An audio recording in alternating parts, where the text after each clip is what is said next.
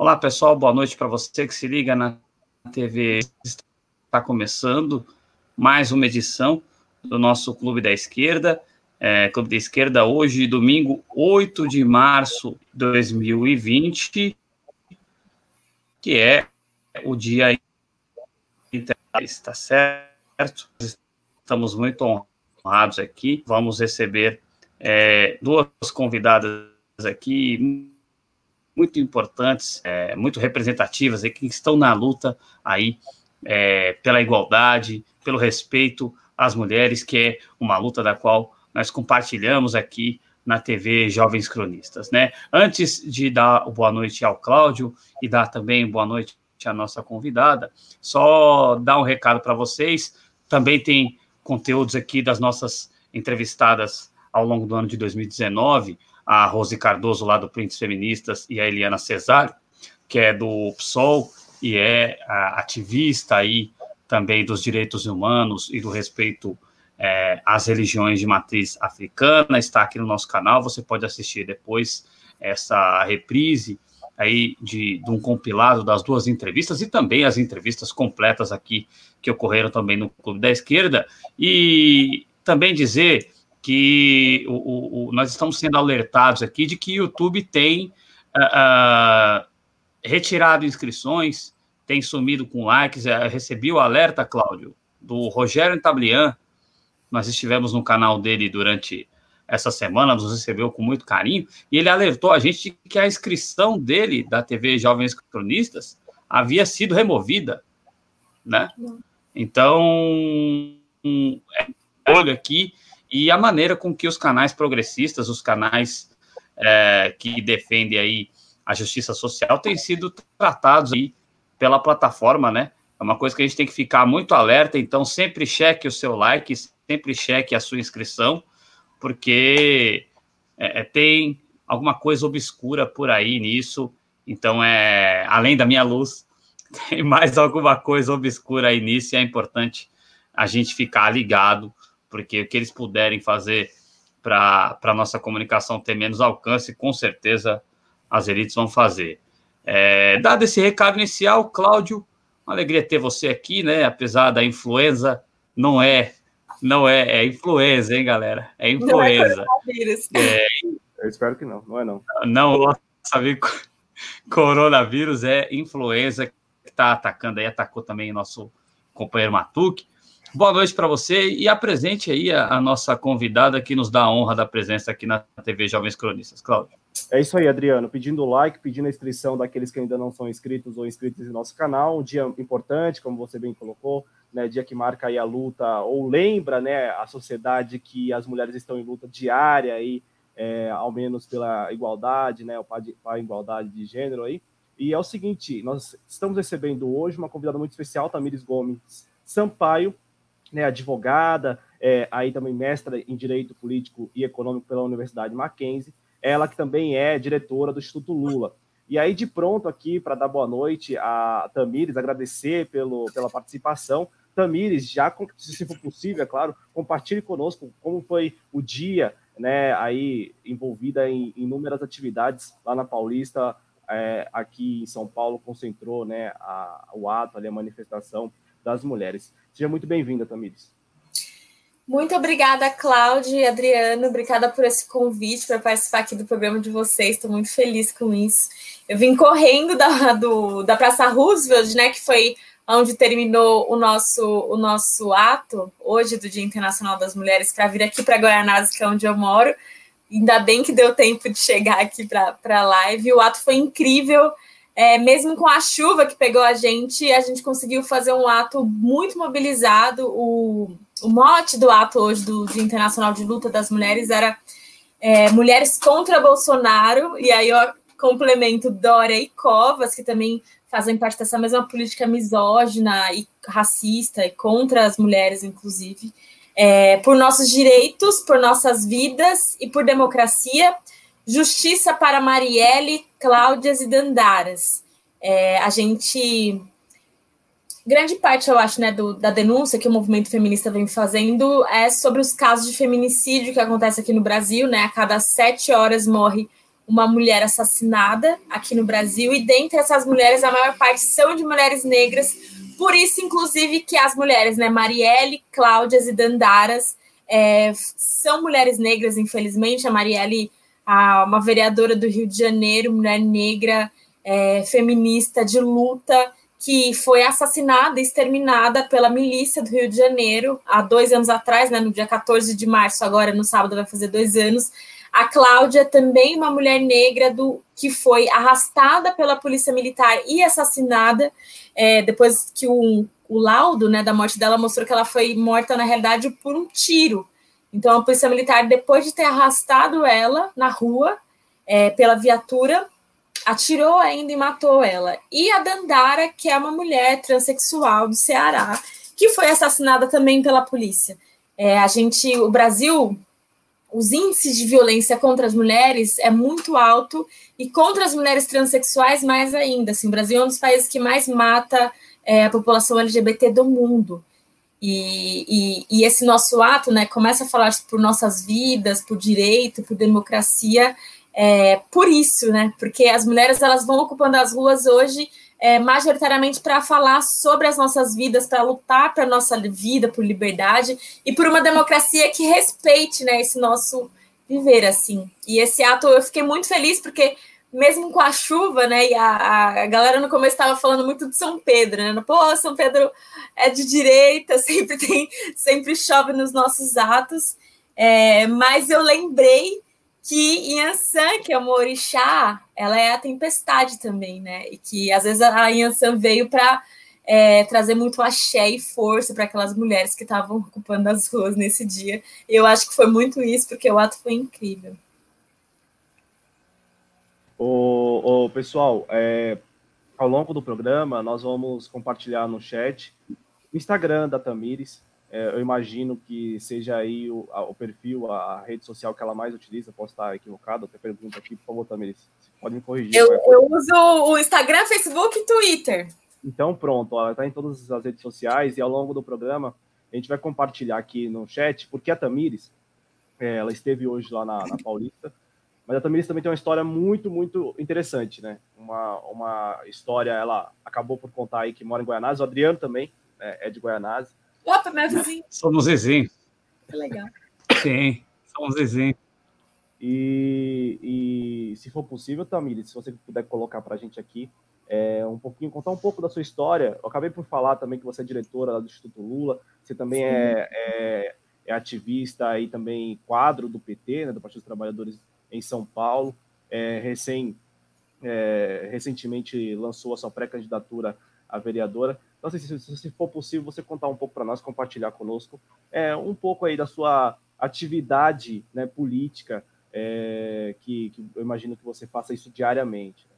Sim, eu, eu moro aqui em Guaianazes já vai fazer faz 15 anos, né? Eu mudei com, com 11 anos para cá, porque eu morava no Itaim Paulista junto com a minha mãe em casa de aluguel e a gente mudou para cá porque a gente conseguiu um apartamento é, de um programa da gestão do PT que chamado PAR, que é Programa de Arrendamento Residencial para famílias de baixa renda e tal.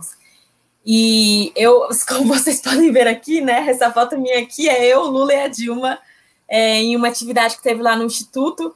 É, nessa foto, inclusive, ele estava me apresentando e, e, eu ainda era presidente do centro acadêmico. Eu fui a primeira mulher negra eleita presidente do centro acadêmico de direito do Mackenzie porque eu consegui, graças ao ProUni, entrar lá nessa universidade em 2011.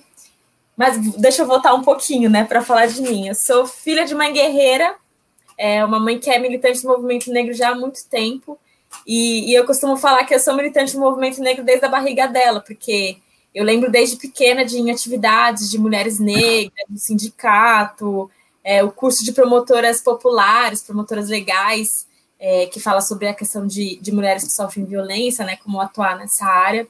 E em 2011, 2012, não, 2011, 2011 eu consegui, através da nota do Enem, uma bolsa pelo ProUni no Mackenzie, na Faculdade de Direito, e, e foi assim, uma coisa que transformou a minha vida, né? Porque eu estudei a vida inteira aqui em escola pública, aqui na Zona Leste de São Paulo, e entrar na universidade, ela abre toda é, um novo mundo, né, para você, sobre, enfim, traz uma outra perspectiva, né?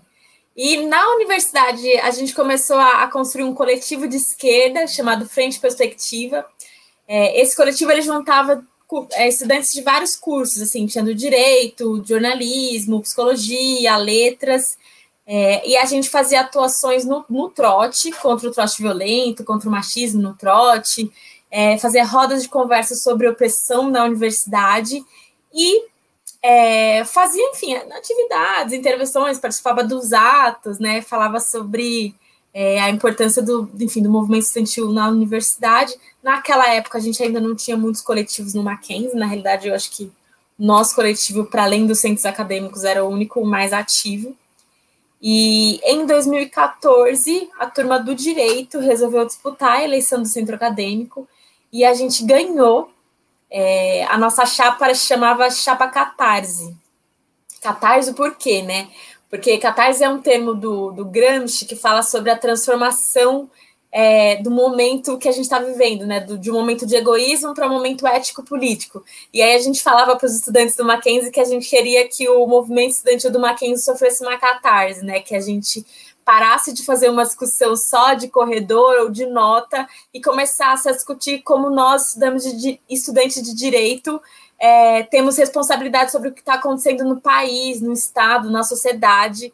É, então, a gente tentava trazer né, essa politização maior é, para os estudantes do Mackenzie e ganhamos a eleição e fizemos uma catarse no Mackenzie, porque, para nossa felicidade, e, e, eu que já me formei vai fazer quatro anos, todas as gestões do centro acadêmico, depois da nossa, meio que foram obrigadas a fazer uma série de discussões políticas, assim, porque a gente fez semana política, semana da consciência negra, semana das mulheres, semana do, do, do trabalho, enfim, várias semanas, várias discussões, muitos debates com os estudantes, muitas notas, posicionamento, participava de ato, a gente arrumou algumas confusões lá, é, mas foi muito bacana porque a gente conseguiu trazer essa politização para dentro da universidade, e isso acho que enfim, para todos os cursos, mas principalmente para o curso de direito é importante, porque ali são futuros juízes, promotores, é, enfim, operadores do direito em uma série de formas e que, que tem como fazer uma influência assim, em vários espaços. Então, trazer essa politização, mostrar a importância do movimento estudantil para esses estudantes, ainda mais na universidade, que é como é o Mackenzie, foi muito bom. É, quando eu fui eleita presidente do centro acadêmico, deu um boom assim na mídia, né? Muita, muita gente ficou falando, porque era um centro acadêmico de 60 anos de uma universidade tradicional, como é o do Mackenzie, e eu fui a primeira, é, primeira pessoa negra, eu fui a quinta mulher e a primeira pessoa negra a ocupar esse espaço. E aí teve muitas matérias, e o Lula ficou sabendo disso e me convidou para participar de uma de uma reunião, uma atividade que ele fazia com lideranças de juventude no Instituto Lula. É, porque depois de 2013, com as manifestações que aconteceram, ele ficou muito interessado sobre o que, que a juventude está enfim, tá pensando, quais são as ideias do movimento, enfim, de juventude como um todo, né? E aí, movimento estudantil, movimento de cultura, vários. E ele começava a fazer reuniões periódicas com jovens lá no Instituto Lula. E aí me chamaram para participar dessas reuniões.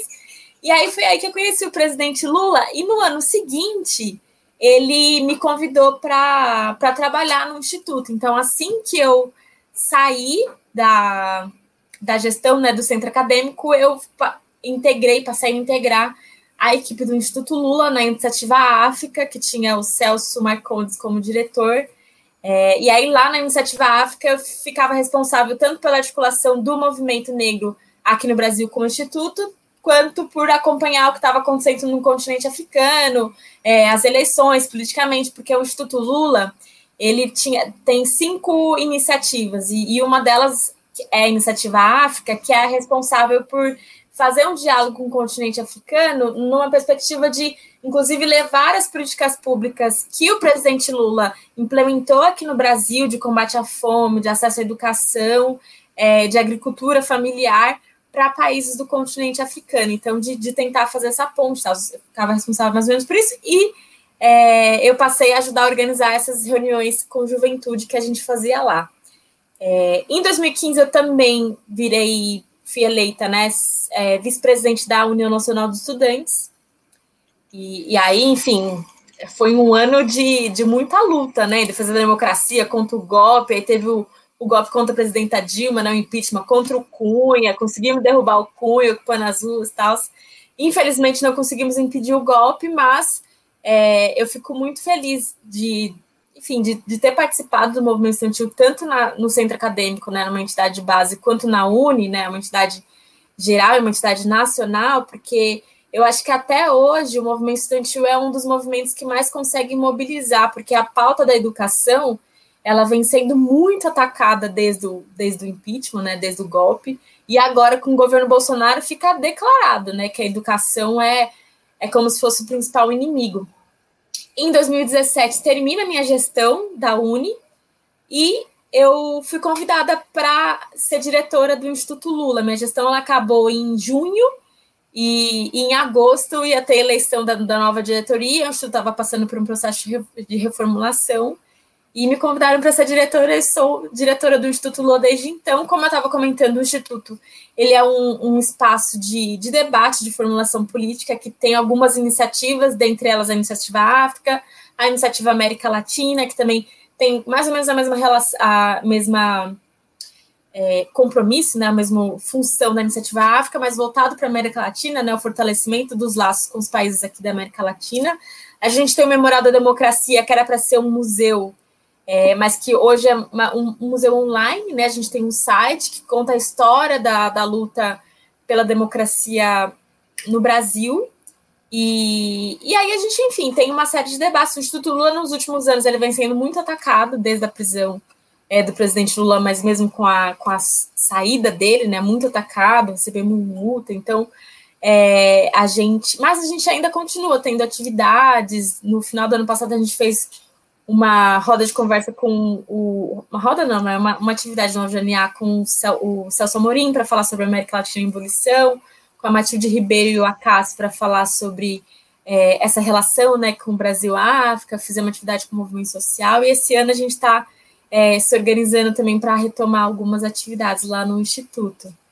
É, mas aí é isso, assim, eu, eu sou uma uma jovem aqui da periferia de São Paulo que foi beneficiada pelas políticas públicas do governo do PT e que tem compromisso com, com, esse, com esse projeto, né? Por isso me filiei no PT, por isso sou é, militante né, da juventude do partido, das mulheres do partido, me coloquei à, à disposição né, e sou pré-candidata a vereadora aqui em São Paulo esse ano, inclusive, para pensar esse projeto concretamente, né, e, e mostrar um pouco a importância da, da gente, né, de nós mulheres negras, da juventude, da periferia, passar a ocupar esses espaços, porque para além de ser beneficiados pelas políticas públicas, é importante que a gente passe a construir elas também, né? É, e a gente já transforma a cidade, né? Porque somos nós que estamos na, na linha de frente dos movimentos sociais, e, e, eu acho que o movimento social, e aí hoje, né, que é o Dia Internacional da Mulher, eu acho que as mulheres, né, o movimento sociais feministas, é, inclusive tem um papel importante.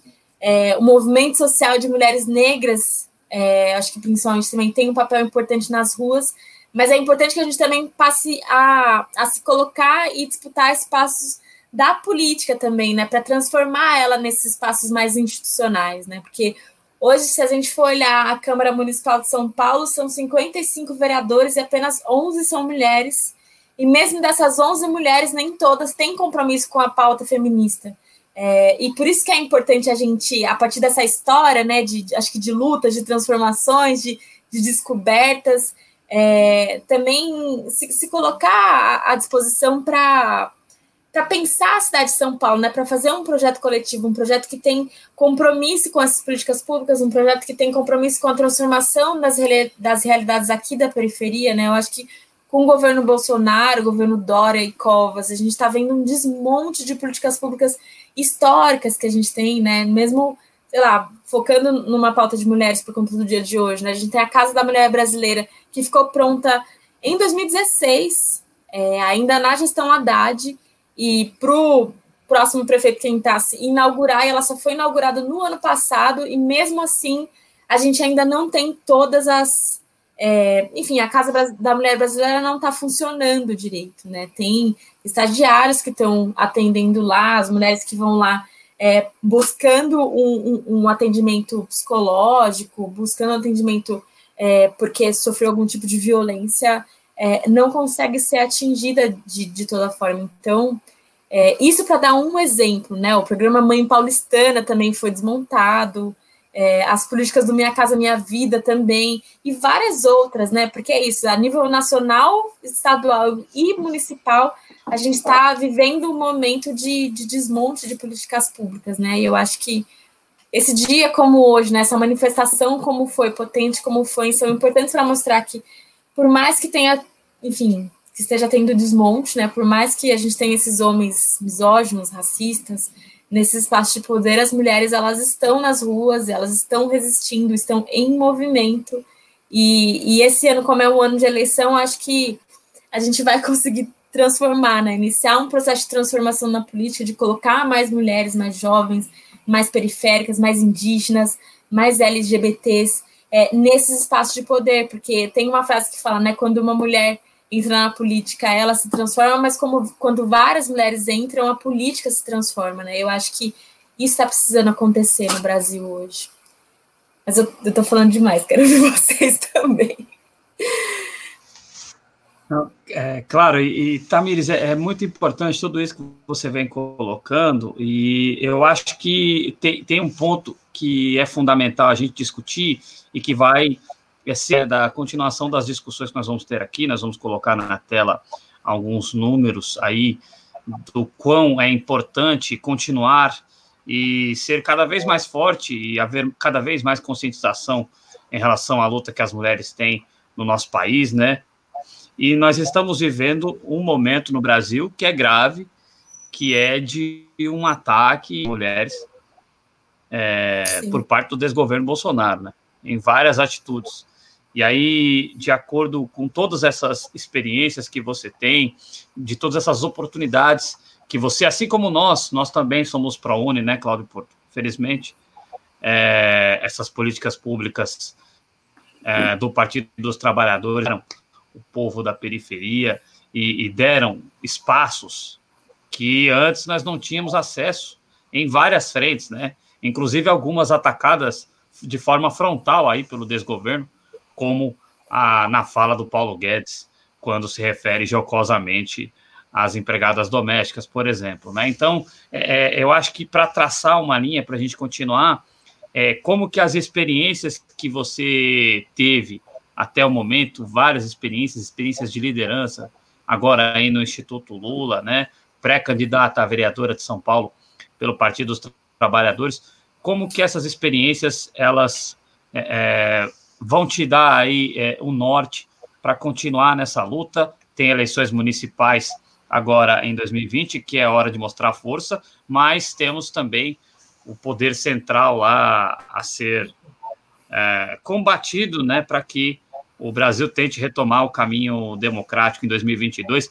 É, é, essa experiência que você tem, como que qual força que te dá aí para seguir em frente e também levar para essa luta para a gente no, no caminho do desenvolvimento é, sustentável vindo como veio no governo do ex-presidente Lula, né? Um desenvolvimento que veio é, de baixo para cima, vamos dizer assim, da periferia para da, das classes sociais menos favorecidas para atingindo a todos, né? O, o ex-presidente Lula ele não tirou de ninguém, ele fez com que, com, com que quem não tinha, né, tivesse acesso a ter.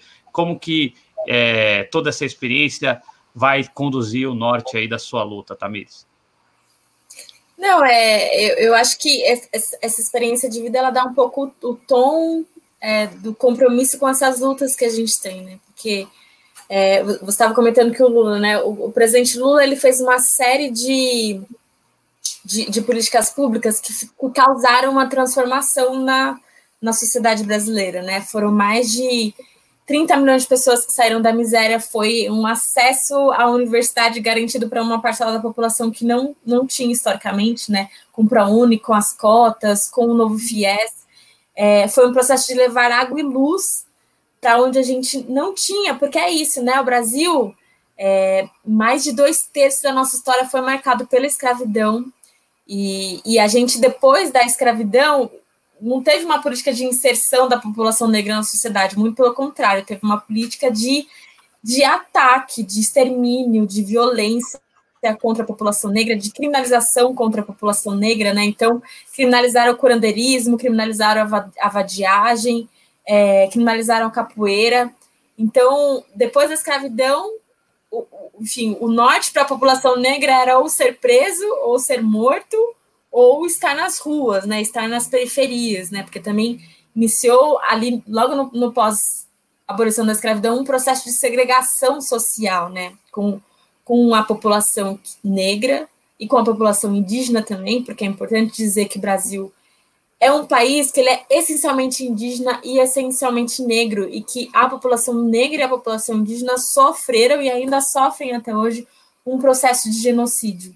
É, e aí, só com os governos Lula, eu acho que dá para dizer isso, só com os governos Lula, que a gente começou um processo de inserção de reparação histórica né, para essa população. A gente, até os anos 2000, começo dos anos 2000, é, tinha uma série de pessoas que não tinham acesso à água potável e à luz em casa. É, e isso, infelizmente, hoje né? Depois do golpe, depois dessas políticas do governo Bolsonaro e do governo Temer, é, isso vem voltando, né? A pobreza vem voltando. O, o, Lula conseguiu tirar o Brasil do mapa da fome e hoje, no ano passado, a gente teve a notícia de que o Brasil está retornando ao mapa da fome, né? E, e, o que, que significa isso, né? Eu acho que a gente tem uma, uma, uma parcela da sociedade brasileira que ela é, é quase que assim uma, uma herança de uma, de uma cultura e, e, das famílias que são escravocratas e que não suportam as transformações sociais que aconteceram nos últimos anos, não suportam ver a população negra e a classe trabalhadora ocupando espaços, né, ocupando a universidade, é, tendo acesso a, a direitos e a, e a, políticas públicas, e, e, acho que o processo do golpe foi um, um, uma resposta a, isso, né? foi uma resposta a essas políticas, foi uma resposta a, a, essa parcela da sociedade que historicamente eram excluídas e que, de repente, depois de muita luta, depois de a gente finalmente conseguir eleger um, um presidente operário, passaram a ser centrais nas políticas públicas dos governos, né, do governo federal e, em continuação, dependendo do estado, dependendo da cidade, dos governos estaduais e municipais também. É, e eu sou uma jovem negra aqui da periferia de São Paulo e que foi beneficiada por essas políticas, que hoje é advogada, é mestra em Direito Político Econômico lá no Mackenzie também, é, ad, enfim, bacharel em Direito graças ao ProUni e mestra graças a uma bolsa da CAPES. Essa, essa casa onde eu moro hoje, no apartamento onde eu moro também, é uma política pública do governo do PT de arrendamento é, mínimo, enfim, arrendamento residencial, é, de financiamento né, para famílias populares. E, e eu não, não tenho como é, não falar e não entender a importância da, das lutas né, do movimento social, que forçam os partidos, inclusive, né, a construir um projeto político um programa para a cidade, para o Estado, para o país, que seja mais inclusivo, e ao ser eleitos, né, enfim, ocupar espaço, seja no legislativo, seja no executivo, consigam garantir essa transformação, né? E, e aí eu passei nesses últimos, acho que oito anos, né? Que foi em 2012 que eu me filiei no PT e comecei a, a não, não só não acompanhar minha mãe, mas eu mesma ser uma militante né, do movimento negro, do movimento estudantil, do movimento feminista. E, e hoje, agora, com esse desafio né, de construir é, coletivamente um projeto para a cidade de São Paulo, é um projeto em um cenário que poderia ser melhor, né? Mas não, né? Um cenário de desmonte das políticas públicas e desmonte em todas as áreas, né? Na federal, na estadual e na municipal. E aqui no município, é, é, eu acho que é um desafio grande, porque quando a gente fala sobre violência, né? Hoje, enfim, o, o ato, como eu estava comentando no começo da live, o mote do ato é sobre a violência, principalmente, né? A vida das mulheres. Porque a cada quatro minutos uma mulher é, é agredida, a cada 11 uma mulher é estuprada, a cada 7 minutos é assassinada. Quando a gente fala sobre é, juventude negra né, e genocídio da população negra, a cada 23 minutos morre um jovem negro no Brasil. A gente está aqui nessa live há 29 minutos, morreu um jovem negro no Brasil enquanto a gente está aqui conversando.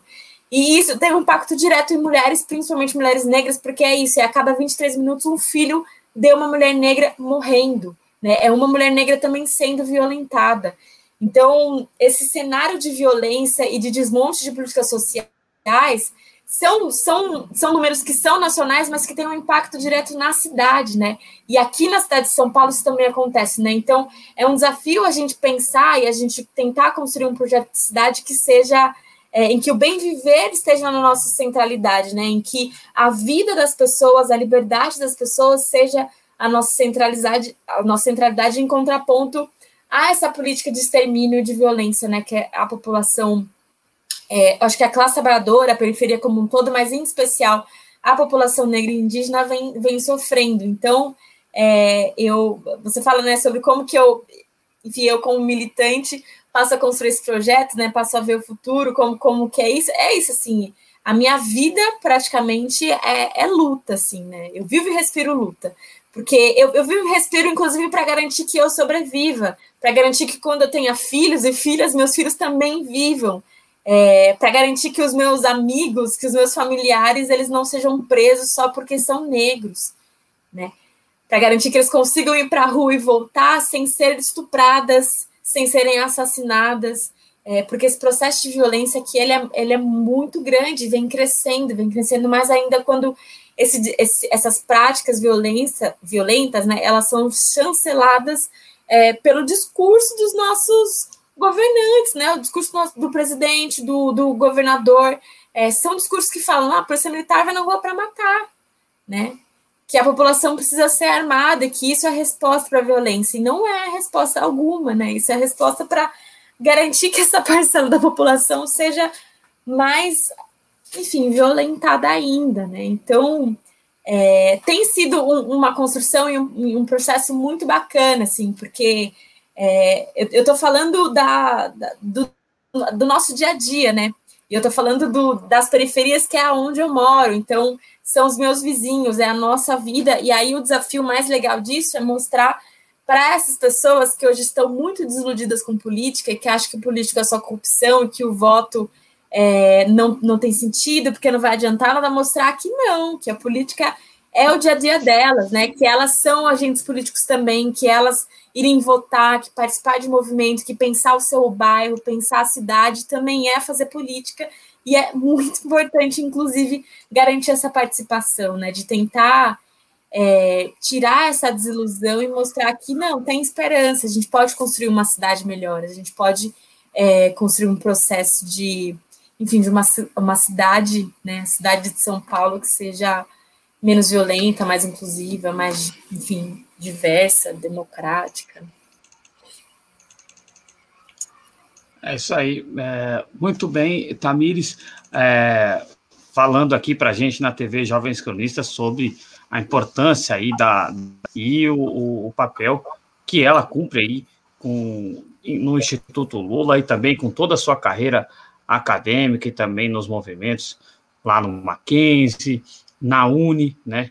Então, e essa luta que tenho certeza aí, é, primeiramente, São Paulo vai se estender, porque é, é uma força muito grande que vem, emana da periferia, nós precisamos de representantes, é, é, ser cada vez mais representados da periferia, mulher jovem negra, que vai com certeza nos representar da melhor forma possível, como já faz, como já faz, né? Bom, Quero agradecer a, a chamando o chat, Mires, agradecer a todo mundo que está no chat. Quero abraçar primeiramente aqui a Ana, que nos conheceu no canal do Anitablian e adora ver a Tamires aqui.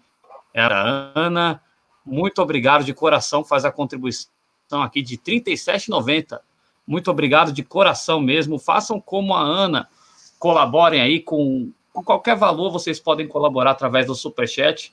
Inclusive, vale a dica, porque nós estamos próximos aí de, de alcançar o que está retido lá com o Google, né? Então, quem puder ajudar com qualquer valor módico já é muito importante, assim como os nossos outros instrumentos de apoio que estão aí na descrição do vídeo, destacando aí o clube de sócios a partir de dois, né? Um sócio aqui do projeto Jovens Cronistas, né? Bom, aí abraçar a Del Caraço, a Valéria Torres, o Ciências Humanas TV, a Raquel Sampaio, Nenê Stuart, é, a Natália, a Kel Gigoli, é, Antônia Lima, o Valdinei, é, o Rogério Matuque, que está aqui conosco, estava lá no ato mais é, à tarde, né? A Ciene Santana, nossa parceira, o Cadu Basilevski, a Cida Lima, a Deneide Terezinha de Carli, que já é aqui telespectadora assídua nossa, é, o Reginaldo Pereira, enfim, toda a galera do chat conosco, muito obrigado a todos os presentes, companheiras e companheiros, nos ajudando a fazer mais um. A Tuquinha, a Tuca está aqui conosco também, muito obrigado. O Valdinei Guimarães parabeniza a Tamires por sua atuação no centro acadêmico, representa a esquerda e a periferia. É isso aí, muito obrigado, Valdinei, Antônia Lima, André Machado, enfim, muita gente participando aqui. Obrigado a todos ao longo do programa. Nós vamos registrando mais participações de vocês aí, tá bem? É, Cláudio, fique à vontade, querido. O Adriano, Tamires, espectadores, eu quero voltar um pouco. É, o bate-papo é interessante por isso, porque nós vamos aqui é, inserindo os assuntos da maneira que for melhor né, para a compreensão do nosso público. E eu volto ao ponto da, dos atos, e aí não, a, a, não especificamente os atos, Tamires, né, os atos que aconteceram hoje, ao, ao, redor do Brasil, né, praticamente todas as capitais aí é, tiveram uhum. atos. É, eu pude acompanhar em Belo Horizonte pelas redes sociais, pude acompanhar Brasília também, na Distrito Federal, com grandes atos. E, e aí a minha pergunta para você, Tamires, é como você observa a organização do movimento feminista no Brasil? É, mesmo, sobretudo no final do ano passado, no segundo semestre, alguns países vizinhos, o Chile não é vizinho, mas digamos assim, está aqui no nosso bairro, né? É, alguns países aqui da América Latina é, foram palcos de grandes manifestações feministas. A começar pela Argentina ainda há alguns anos, né? E, e a, com o movimento é, da, da, flanela verde lá, e aí você pode me corrigir a qualquer momento. Eu lembro da flanelinha verde, lembro da, de grandes manifestações, e mais recentemente no Chile, é, há quem diga, e com toda razão, que essa insurgência, essa convulsão social no Chile, mais recente, que pode agora render uma nova constituição ao país, nasce do movimento feminista. E um lema que eu escutei muito ao longo deste domingo é que feminismo é revolução. E aí eu pergunto a você, como que você observa essa organização, como que você também, é, a partir do seu ponto de vista de participação, como que você enxerga o feminismo no Brasil especificamente, né, e o que, que você projeta aí para os próximos anos, até porque é bom sempre lembrar que ainda que aqui tenha dois homens e uma mulher, a maioria no mundo é de mulher, tá? Então é, é importante dizer que qualquer movimento político considerável, substancial, partirá das mulheres até porque são maioria e estão em busca, eu imagino, eu imagino, nós estamos assistindo, né, em busca de maior representação. Então, Tamiris, fica à vontade aí para explicar para a gente como você observa o movimento feminista no Brasil. Feminismo, acho que é revolução, e é revolução porque o feminismo ele é uma luta pela construção de uma sociedade igualitária, né? E uma sociedade igualitária em que as mulheres, enfim, têm os mesmos direitos dos homens, em que os, os, negros e negras têm o mesmo direito, e os indígenas e os ciganos têm os mesmos direitos da, da população branca. E, e é uma luta pela transformação da estrutura social, né? Porque a estrutura social brasileira, em vários países do mundo inteiro, ela é machista, ela é racista, ela é classista, é LGBTfóbica, porque a gente vive numa sociedade que o padrão de ser humano é o homem branco heterossexual de classe média alta. E, e, o feminismo é uma luta que fala sobre a transformação dessa estrutura, né, da gente construir não, assim, somos, somos todas iguais, é, temos, temos e devemos ter os mesmos direitos. E, e, isso precisa ser aplicado no nosso dia a dia, né, e, e eu fico muito feliz com, com esse processo de, enfim, de, de transformação e de luta, é, e, e, de mobilização do movimento feminista, de crescente, inclusive, do movimento feminista, porque não só aqui no Brasil, mas como você comentou, né, no Chile, na Argentina, mas também nos Estados Unidos, mas também na África do Sul, mas também na, em vários países na Europa, é, e na Ásia, inclusive, né, as mulheres elas vêm sim surgindo e vêm ganhando força nas ruas, é, em movimentos que, como você diz, né, porque no Chile, É, e na Argentina, as manifestações que aconteceram, né? O violador, ele violador eres tu, né? El violador, el violador eres tu, Estado, inclusive, né? Que fala sobre a violência que as mulheres sofrem a partir do Estado, né? Violência estatal, que é o que eu estava comentando, né? Porque quando a gente fala sobre violência da polícia militar, sobre não ter acesso à política pública de qualidade, sobre o desmonte das políticas sociais, a gente está falando sobre como o Estado é violento contra as mulheres, né? E aqui no Brasil, principalmente contra mulheres negras e indígenas, mas lá no Chile, principalmente com as mulheres indígenas. E aí isso é muito legal, porque as manifestações que estouraram lá, é, elas tiveram como norte a bandeira dos Mapuche, né? que é uma tribo indígena no Chile e que também tem, tem fronteira, eu acho, divide fronteira com, com a Argentina. Eu, quando fui vice-presidente da Uni, um pouco depois, eu, eu tive a oportunidade de participar de alguns seminários internacionais, né? Fui em um seminário, acho que na Rússia, na Noruega, na Espanha, na Alemanha, e nesses seminários eram, tipo, eu fui convidada para falar sobre educação, para dialogar, inclusive, com o movimento estudantil de outros países, e, e, ali eu percebi o quanto que a nossa luta, que é a luta da juventude, dos estudantes, das mulheres, é, são muito parecidas com a luta de outros países, né?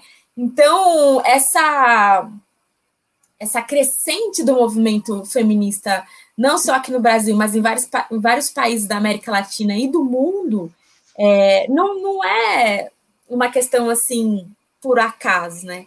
É porque quando a gente fala sobre transformação social, transformação da estrutura, a gente está falando sobre a transformação do sistema econômico e político, né? E a gente está falando sobre um combate à transformação, inclusive, do sistema capitalista, que está em acesso em vários desses países, né? E, e, essa, essa luta das mulheres ela vem crescendo e essa luta contra a violência ela também vem crescendo é, porque acredito que esse sistema ele está se mostrando cada vez mais falho. E a necessidade de criação de um novo sistema econômico que não seja baseado na violência que não seja baseado na exploração da maioria da população, né, das mulheres, da classe trabalhadora, dos negros e negras, ele vem se mostrando é, cada vez mais, é, enfim, cada vez mais importante de se acontecer, né? E, e, eu acredito que, que a luta do movimento feminista ela vem crescendo por conta disso, né? Porque somos nós mulheres ocupando as ruas, não só aqui do Brasil, mas de vários países do mundo, para dizer que a gente não vai tolerar mais esse sistema que explora é, as nossas vidas, que violenta os nossos corpos, a gente não vai topar mais, a gente vai ocupar as ruas se precisar e vamos ocupar cada vez mais, até que é, esse processo de transformação ele aconteça. E para isso acontecer de fato, né, para essa transformação da estrutura social acontecer de fato, é importante que a gente ocupe espaços na política, né? A gente e, e aí a ocupação do nosso espaço na política, ela ela gera um incômodo muito grande, né? Porque não foi à toa que a nossa primeira mulher negra, aliás, primeira mulher negra não, a nossa primeira mulher eleita presidenta da República ela foi impeachmentada, né? Ela sofreu um golpe, porque os homens não, não suportam, né, que o maior cargo da política é, no Brasil, o maior cargo da República, seja ocupado por uma mulher. E, e, isso ficou claro, inclusive, com os ataques que a Dilma sofreu, né? A gente viu nas eleições é, do, de 2014, que foi a eleição da reeleição dela, é, em que era simulado estupro contra a presidenta Dilma no, em carro, assim, adesivos de carro é, em que falavam sobre a, as falas dela, né? A Dilma nunca fala bem, e aí por que será, né? Que a presidenta Dilma não fala bem. E o que acontece com o Bolsonaro, né? A desqualificação, né? O que, que, é essa diferença, né? Da mulher ocupando um espaço na política e, e o homem ocupando espaço, né? A mulher ter que ser perfeita e o que, que é essa perfeição, sabe?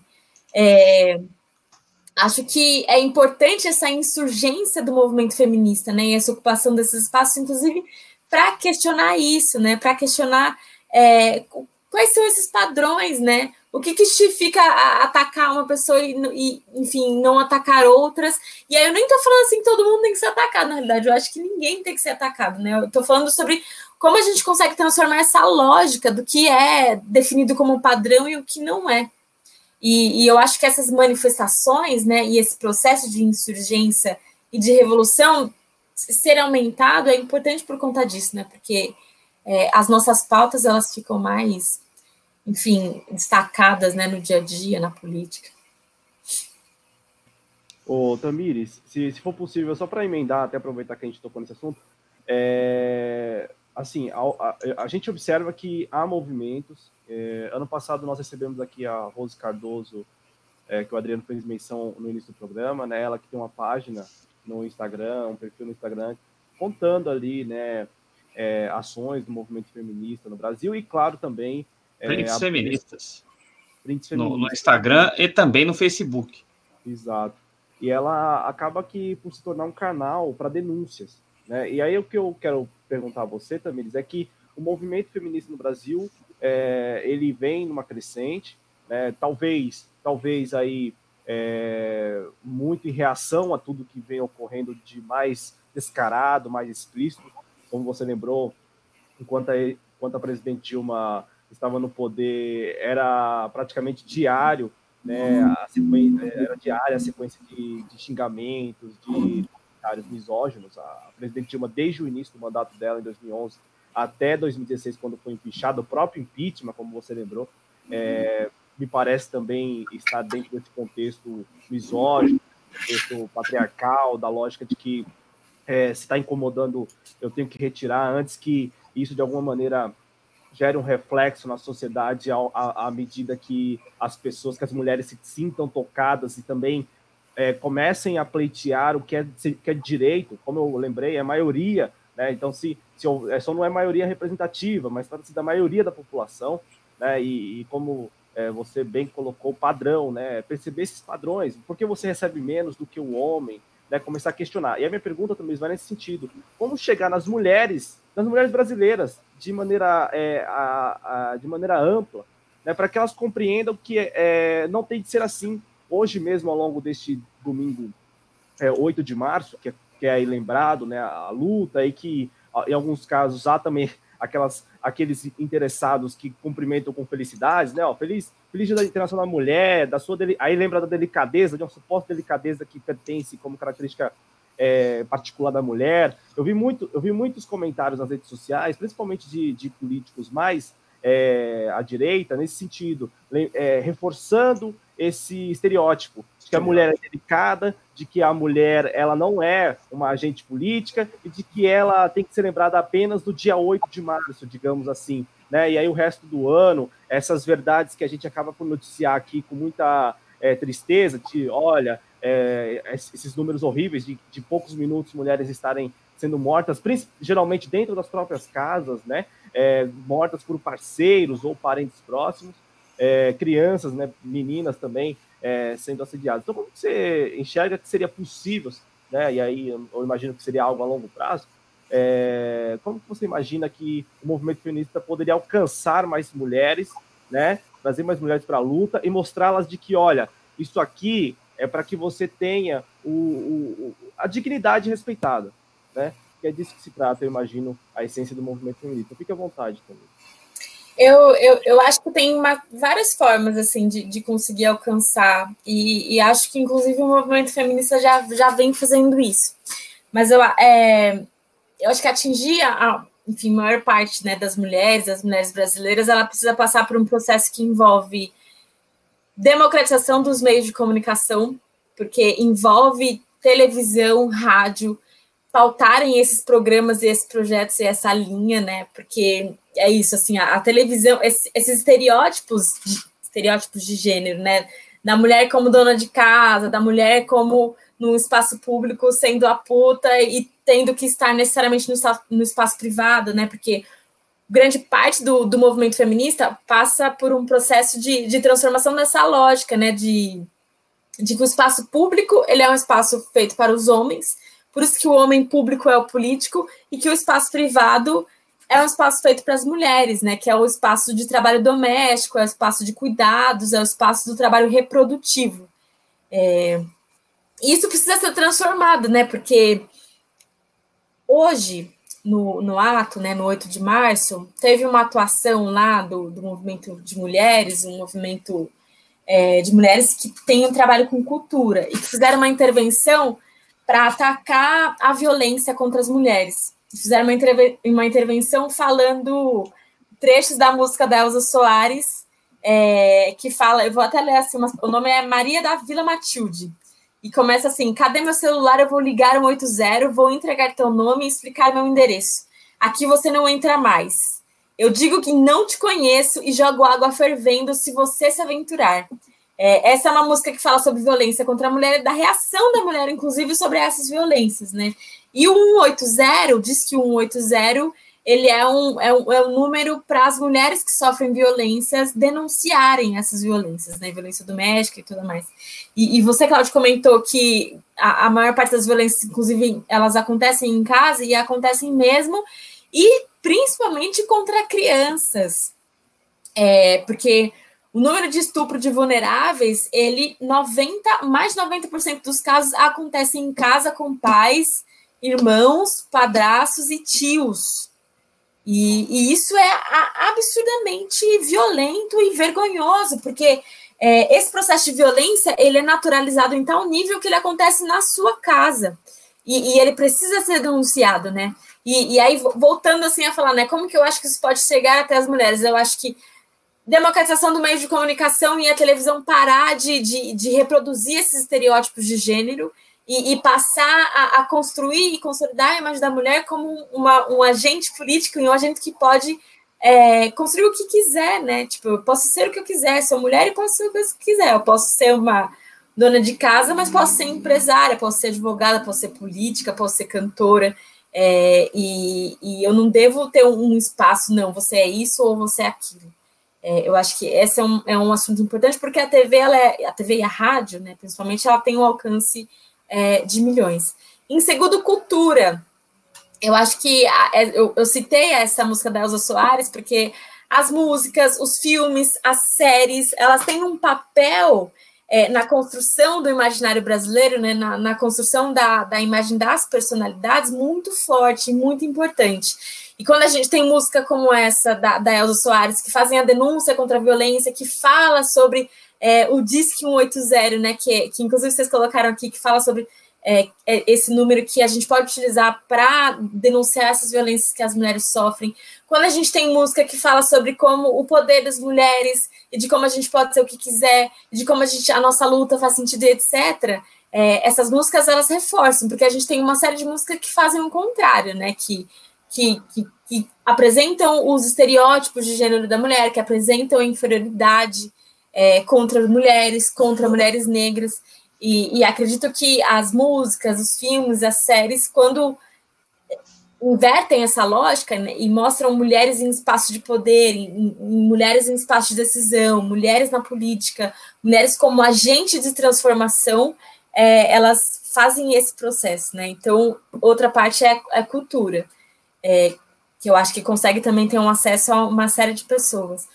E uma outra questão também passa por educação, na realidade. E educação nas escolas, nas universidades, a gente tem leis que, inclusive, já falam sobre isso, né? A, a gente tem uma lei, que é a Lei 10.639 e a Lei 11.645, que fala, por exemplo, sobre o estudo da história afro-brasileira e história indígena do Brasil. Então, é, eu, por exemplo, quando eu estava na escola, eu não sabia que existia Yansan, Oxum, é, Iemanjá, Obá, Euá, Nanã, que são mulheres negras, que são deusas negras, são Iabás, né, que são orixás femininas, é, que são deusas africanas, são representação de força, são representação de, de beleza, representação de mulheres guerreiras, representação de realeza é, para mulheres negras. Eu não, não sabia disso, né? Imagina se eu soubesse disso desde a escola e de como que ia ser esse processo de construção da minha autoestima, da minha personalidade. Putz, eu tenho sim referências, né? As referências não são só Branca de Neve, Bela Adormecida. É, eu tenho Oxum, eu tenho Yansan, eu tenho várias outras é, princesas, rainhas, mulheres guerreiras que também podem ser é, referências nesse processo de, de, de, de se ver, né? Que é importante.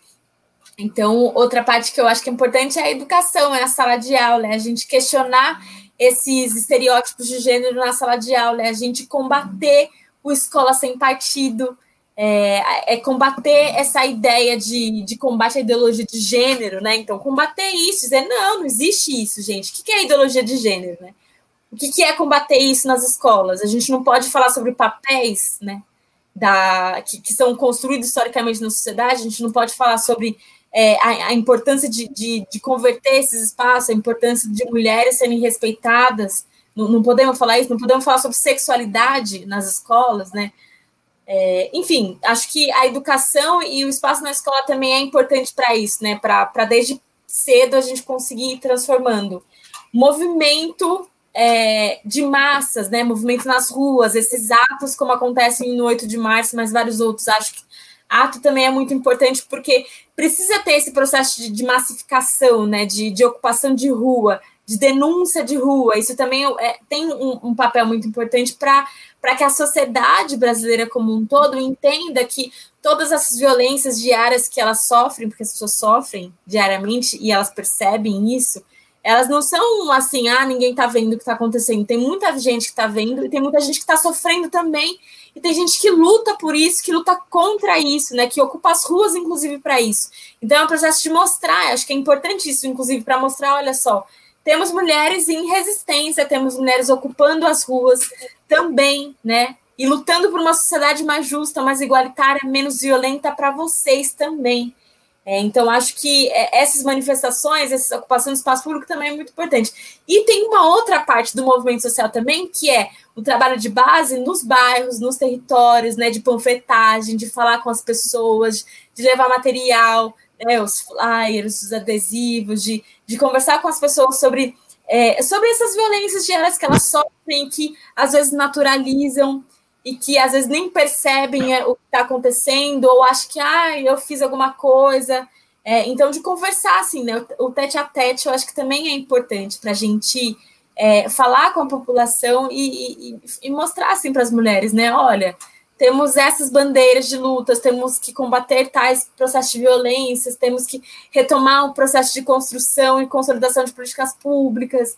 É, enfim, são muitas coisas, né? Eu acho que para conseguir atingir as mulheres como um todo, é, é, importante que a gente faça uma série de ações articuladas com o movimento social, com o movimento de cultura, com o movimento de educação, é, indo para cima dos, dos, meios de comunicação, né, e democratizando os meios de comunicação, é, que assim eu acho que a gente consegue atingir um monte de, de gente, né, a maior parte de mulheres, né, milhões de mulheres. E agora com as redes sociais, né, para finalizar, por exemplo, esse programa agora falando sobre isso, é um espaço importante para isso, né, o Facebook, o Instagram, o Twitter, o YouTube é, e todas as redes sociais, falar sobre isso nesse espaço, eu acho que também o WhatsApp, né, nos grupos de WhatsApp, é, eu acho que através dessas redes a gente tem a importância de também alcançar o maior número de pessoas e pessoas, inclusive, que estão longe da gente, né? Porque eu tenho certeza que aqui nesse canal agora tem gente de São Paulo assistindo, mas tem gente de outros estados também. Às vezes pode ser que tenha gente de outro país que esteja assistindo também, que seja brasileiro ou que fale português e que está acompanhando a gente aqui discutir sobre isso, né? Então, ocupar esse espaço no, nas redes sociais para falar sobre sistemas, a importância dessas lutas, também é um, é um, é um instrumento importante de chegar até né, mais pessoas, mais mulheres e tal. É, e é um movimento mundial, como a gente falou aqui, lembrou alguns países da América Latina, mas eu não sabia até pouco tempo. Ano passado eu, eu estudei um pouco mais sobre a Rojava, é, ali na Síria, né, no Kurdistão sírio, que também é para muitos uma experiência feminista, talvez a, a maior experiência feminista dos, dos, nossos tempos, né, uma sociedade praticamente matriarcal, né, com lideranças femininas é, muito proeminentes, né, liderando mesmo as ações. E você falou, é, Tamires, é, de redes sociais, nós temos uma convidada, uma convidada muito especial, né, Adriano? Isso, a convidada muito especial que a gente está recebendo aqui também, tendo a, alegria de receber, dar boa noite aí a Lola Aronovich, que chega aqui conosco na TV Jovens Cronistas para também participar aqui do nosso Clube da Esquerda. É, boa noite, Lola, uma alegria enorme a gente é, ter a felicidade, a gente recebeu com muita felicidade quando você começou a seguir o nosso projeto, a gente te acompanha há bastante tempo e é uma honra recebê-la aqui. Muito obrigado pela presença. Oi, gente, tudo bem? Desculpa o atraso. Acho que vocês já começaram faz um tempão, né? Mas eu estou chegando agora. Na verdade, eu cheguei em casa depois da, da, da, caminhada que a gente teve no, hoje, né, no 8 de março. É, e foi ótimo, só que eu estou exausta, eu estou um bagaço, né? Porque eu já não estou mais tão é, jovem como era antes para fazer essas caminhadas meio longas, assim, pela rua, que não são ruas tão, tão legais, assim, para caminhar.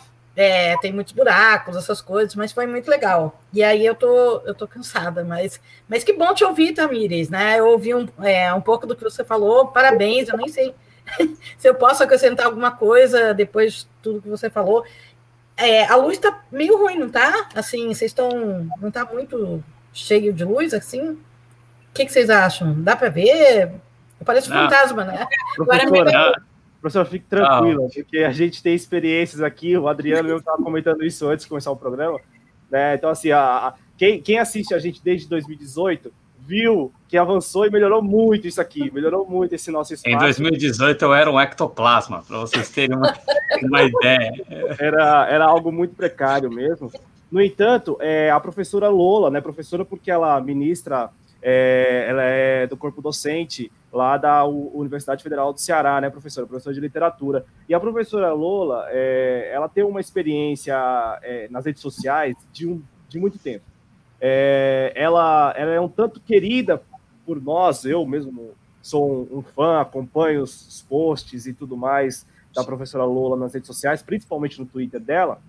Só que, do outro lado, a professora Lola ela é vítima disso tudo que nós estávamos falando agora há pouco aqui, dessa misoginia. E na prática, com ameaças de morte. É, praticamente todos os anos, né, professora? A senhora, é, você ou a senhora, enfim, como você... Você, por favor, você. Você, é. você. Então, oh, professora, todos os anos, praticamente, você recebe ameaças. Eu, eu, falo anos, mas eu imagino que todos os meses receba ameaças de mortes. Isso desde o início do seu blog, né? E, e veja como as coisas são, né? Era algo que nós estávamos falando agora, dessa questão do, do movimento feminista é, aparecer com tanta força e, de alguma maneira, representar uma ameaça ao capitalismo em geral, né? E a reação é uma reação violenta, é uma reação com a violência doméstica, em alguns casos, e quando são lideranças políticas ou é, personalidades que têm um espaço que consegue ali é, repercutir esse assunto do feminismo, abordar né, essas questões, tentar é, conclamar as mulheres para se, para ser rafileiras nesse movimento, professora,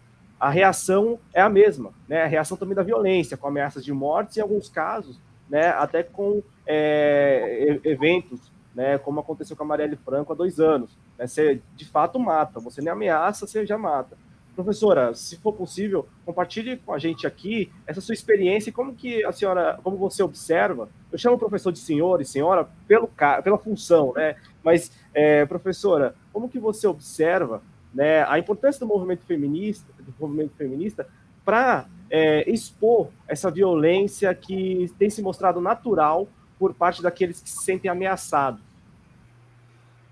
Bom, eu tenho blog faz 12 anos, né? O blog Escreva Lola Escreva, e é, as ameaças de morte, estupro, desmembramento, tortura, essas coisas começaram mais ou menos em 2010, 2011, por aí, né? Então, é, eu, eu não acho que eu seja ameaçada por eu ser Lola, né? Porque esse pessoal que me ameaça nem me conhece, eles acham que me conhecem, mas é, eles não me conhecem pessoalmente, então é, eu eu, eu acho que eu sou ameaçado por eu ser feminista, né? E por eu ser, por eu ter um blog feminista de, de um bom alcance, né? Quer dizer, para um blog que é, blogs hoje mal existem mais. então, eles é, é, é, importante também definir quem nos ameaça, né? Quem que fica com tanta raiva da gente. Realmente são é, homens misóginos, né? A gente não pode cometer o erro de achar que são meninos, rapazes, eles não são menores de idade, né? Eles têm, eu acho que em média, sei lá, uns 25, 30 anos, então não são meninos.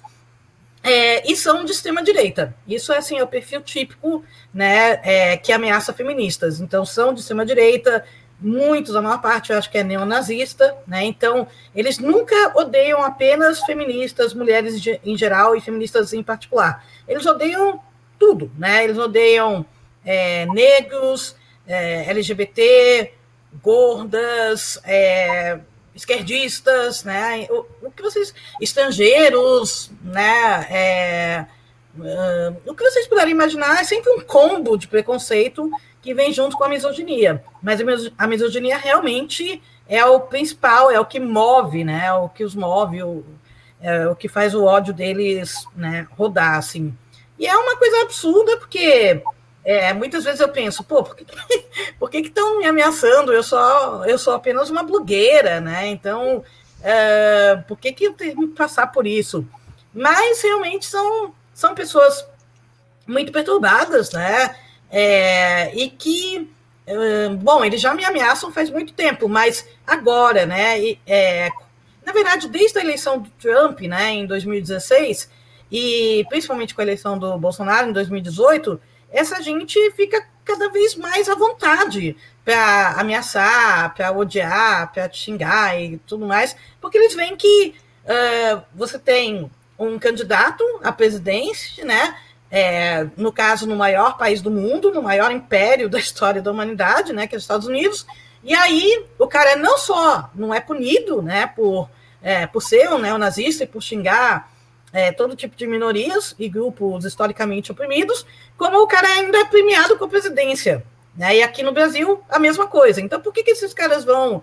É, por que, que esses caras que antes se escondiam nas sombras, eles vão continuar se escondendo? Eles vão é mais aparecer mesmo. Só que eles são covardes também, então é, eles não aparecem tanto assim, né? Um exemplo que eu posso dar, eu acho que é um, é um exemplo bem razoável, é que de 2010 para cá, nesses últimos 10 anos, eu dei centenas de palestras, né, em todo lugar, um monte, em todas as regiões do país, em muitas universidades, sindicatos, escolas e tudo mais. É, e, e sabe quantas vezes eu fui ameaçada, eu fui xingada, eu fui interrompida durante alguma palestra? Nenhuma. Quer dizer, né? E você entra na, na internet e o ódio parece gigantesco, né? Então, é, são aquele, o que a gente chama de rambos do teclado. Então, é, atrás, por trás de uma tela do computador, eles têm grande coragem. Frente a frente, eles não conseguem nem chegar perto de você. Então, é por isso que eu não levo, em geral, eu não levo as ameaças tão a sério. É, é claro que quando acontece uma coisa terrível como a execução da Marielle aí a gente leva a sério, né? Porque a gente vê que pode acontecer. É, mas normalmente é, eu acho que não acontece. Também teve, teve um outro caso, né? Dessa quadrilha que, que me ameaça com tanta frequência. É, eles também tiveram um caso que não, não foi tão noticiado, né? Porque é, eram pessoas meio anônimas, desconhecidas, né? Não tinha é, não tinham a fama, a importância né, nacional é, que a Marielle tinha, não eram pessoas públicas, políticas e tal. É, mas o que aconteceu foi que em 2018, uh, em junho de 2018, um mês depois do líder da quadrilha, é, dessa quadrilha né, de misógino ser preso, é, de novo, né, porque ele já tinha sido preso em 2012, Aí, um outro rapaz, que era moderador do Chan, né, o Chan é Fórum Anônimo, um, que eles frequentavam, ele deixou um recado no Chan, dizendo que não aguentava mais a vida dele, que a vida dele era uma tragédia, tal, o que é muito comum, né? É, um, é uma narrativa muito comum em Chans. E que ele ia tirar a própria vida, que ele ia cometer suicídio. E aí, é, como isso é realmente muito comum em Chans. Como sempre acontece, pelo menos naquele Chan, ele ouviu uma resposta padrão, né, que era leve a escória junto. Ou seja, não se mate sem antes matar é, outras pessoas, né, que eles chamam de escória. Então, é, vá numa palestra feminista, vá numa marcha das vadias, vá numa marcha das mulheres negras, é, qualquer coisa assim, né, vai numa parada gay, e aí você tira o máximo de vidas possíveis e depois você se mata, ou você é morto pela polícia, e aí você vira um mártir para a gente. É, então, quando o André, né, que era o nome dele, que era um rapaz de 29 anos, é, de Pená, é, Penápolis, né, interior de São Paulo, que morava com os pais, não trabalhava, não estudava, o que também é muito comum entre eles. É, então, ele, é, quando ele falou que ia se matar, uh, teve gente né, no chão propondo assim: a gente paga, a gente faz uma vaquinha e paga a sua passagem para Fortaleza, aí você vai, mata a Lola e depois você se mata. Mas ele, ele saiu no próprio dia, na cidade de onde ele morava, em Penápolis, e é, abordou duas moças que estavam na rua à noite. E a gente nem sabia que ele tinha uma arma nem nada, mas ele tinha um calibre 22 e aí ele atirou é, numa delas pelas costas, né? Super covardemente. E, e, andou mais um pouco e aí se matou, né? Na, na, mesma, sei lá, no mesmo quarteirão ele se matou. E, e a moça, a Luciana, que era uma moça que ele nunca tinha visto na vida, e vice-versa, ela nem sabia da existência do cara, nem nada. Ela ficou é, dez dias na UTI e morreu. Né? Então, uma coisa terrível que ninguém sabe explicar. A, a, mídia local deu alguma atenção, tentou explicar, me entrevistou também, porque eu acompanhei o caso, eu sabia o que, que tinha acontecido. Mas, em geral, né, ninguém sabia. Então, é um exemplo de que, é, às vezes, é raro, mas às vezes eles saem daquele discurso é, covarde, né, de, de ameaçar, e, e partem para isso. Um, aconteceram vários massacres, né? O massacre do Realengo em 2011, né, no Rio de Janeiro, um, o Wellington Menezes, né, que foi o assassino, que tinha sido um aluno, né, um ex-aluno daquela escola, em que ele matou dez meninas e dois meninos, é, ele tinha sido um misógino, ele tinha sido um masculinista, né, o que eu chamo de mascul. E, e agora em Suzano, né, é, agora é uma data bastante problemática, porque vai ser agora dia 13 de março, né, semana que vem, um, vai, vai ser um ano do massacre de Suzano. E esse massacre de Suzano também foi mais ou menos planejado no chão, nesse chão é, dessa quadrilha. Então, a gente tem bastante receio de que é, eles cometam algum outro massacre. Né? E eu, inclusive, recebi várias ameaças é, de morte, né? Uma coisa ridícula, que eu, sinceramente, eu, eu rio, né? Porque eu, é, o humor é, é, uma coisa importante para mim. Mas, então, recebi um, é, um comentário no meu blog dizendo que era um matador de aluguel. Eu nunca vi um matador de aluguel avisar que vai te matar, mas esse, no caso, avisou. É, e que primeiro que ele ia me matar dia 11 de março agora um, que a quadrilha né, já tinha é, pagado para ele 500 mil reais, né? É, eu achei um valor bem legal, né? Porque é, eles já tinham negociado a minha morte né, um ano desses por 80 mil, então eu acho que teve um, né, uma subida significativa no meu valor. E, e aí depois o cara veio de novo e falou: na verdade, é, você tem mais dois dias de vida, porque gente, é, eu vou te matar no dia 13, né? Para marcar o negócio do massacre do Realengo. Aí, né, é, você olha isso aí, aí depois recebe uma outra é, ameaça, né? De um outro cara, todos anônimos, né? Todos covardes, assim, dizendo que também ia me matar dia 13. Aí eu fico imaginando, né? Se realmente os dois fossem me matar dia 13, né? Eles podiam cometer um duelo antes, né?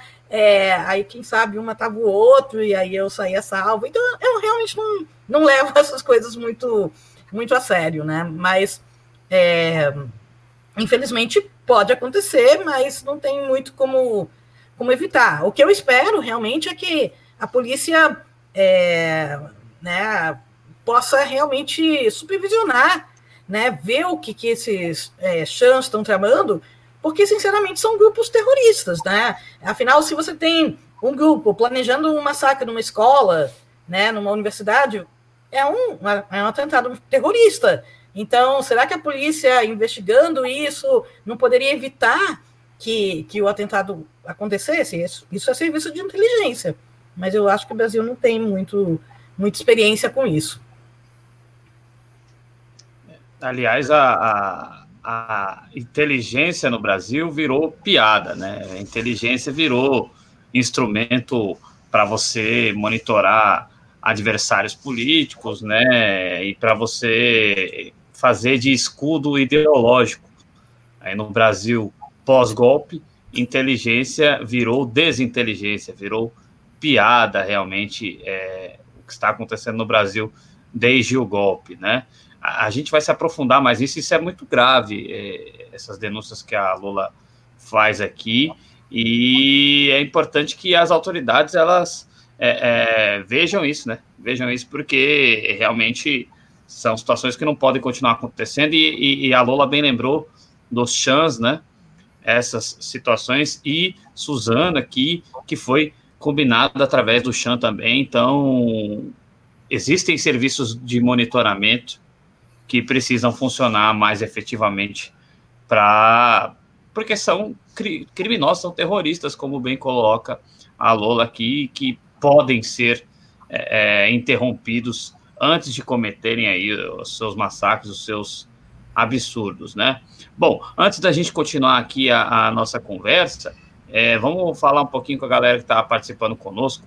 A Ana de Porto Alegre, sempre aqui presente, a Rosimari, é, aqui presente também, divulgando a nossa live aqui com a participação da Tamires Gomes Sampaio, é, divulgando suas redes sociais também, Tamires Gomes Sampaio.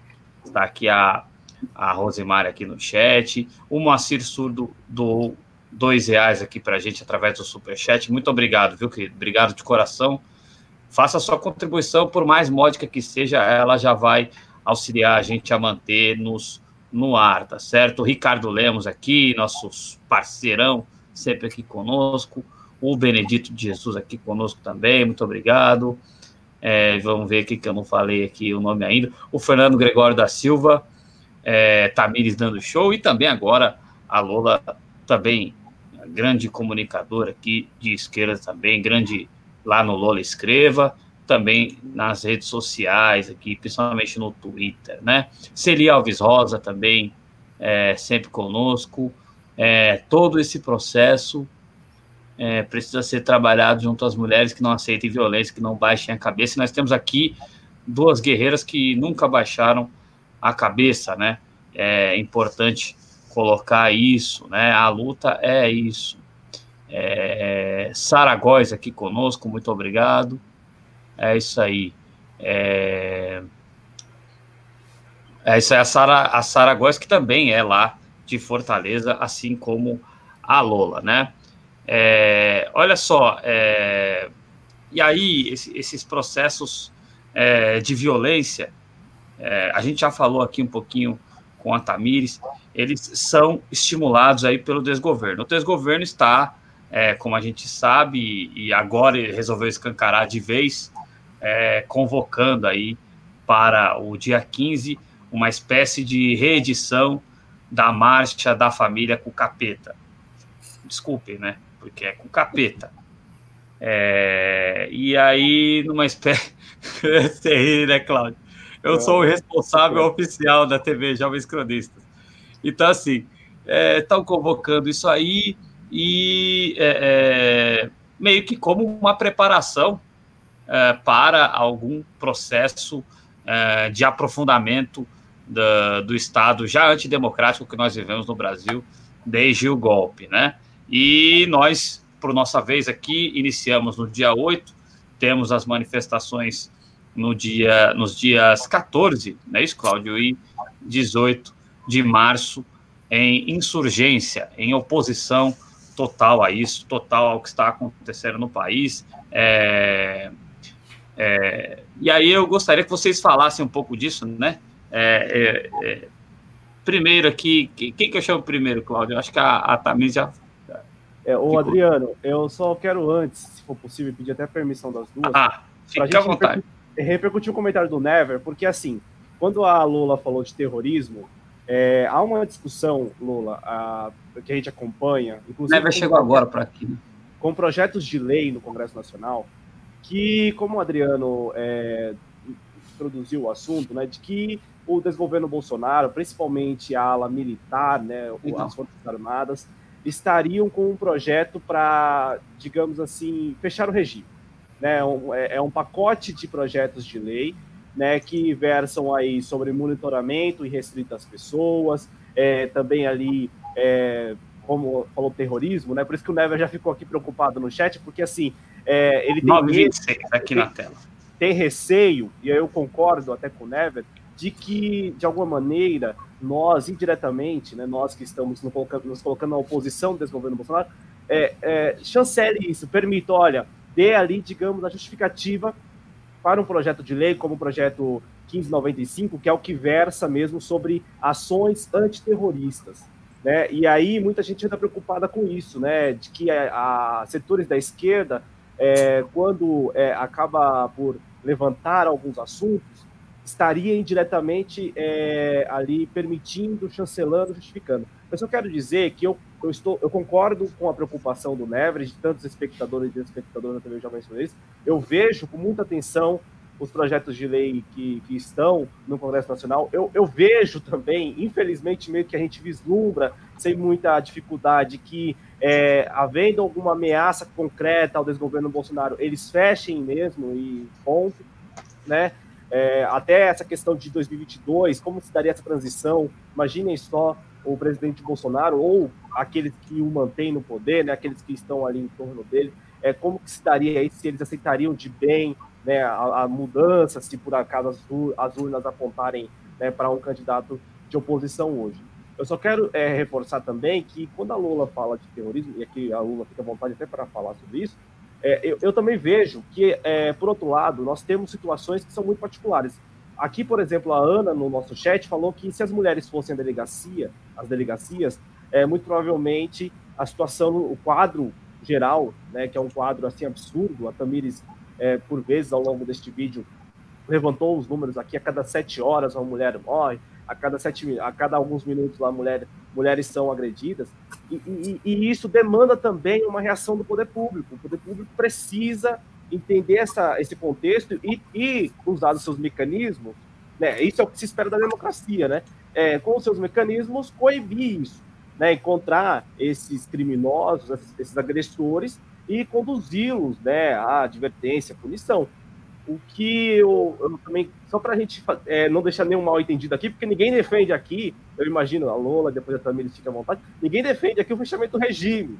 Ao contrário, é, estamos em busca de mecanismos para poder, é, de, enfim, retirar, retirar o Brasil desse pântano aí autoritário que aparece tanto nessa ameaça de, de fechamento aí nos próximos meses, enfim, quando houver alguma ameaça, até mesmo nessas coisas é, no dia a dia ali com a polícia, né, como a Tamir também falou outras vezes, a gente dá aqui muita nota, muita nota, muita informação com base na fonte de jornalismo, de, de notícias da periferia, de, de, de aqui em São Paulo, é, se restabeleceu desde, desde o início do governo Dória, restabeleceu grupos de extermínios.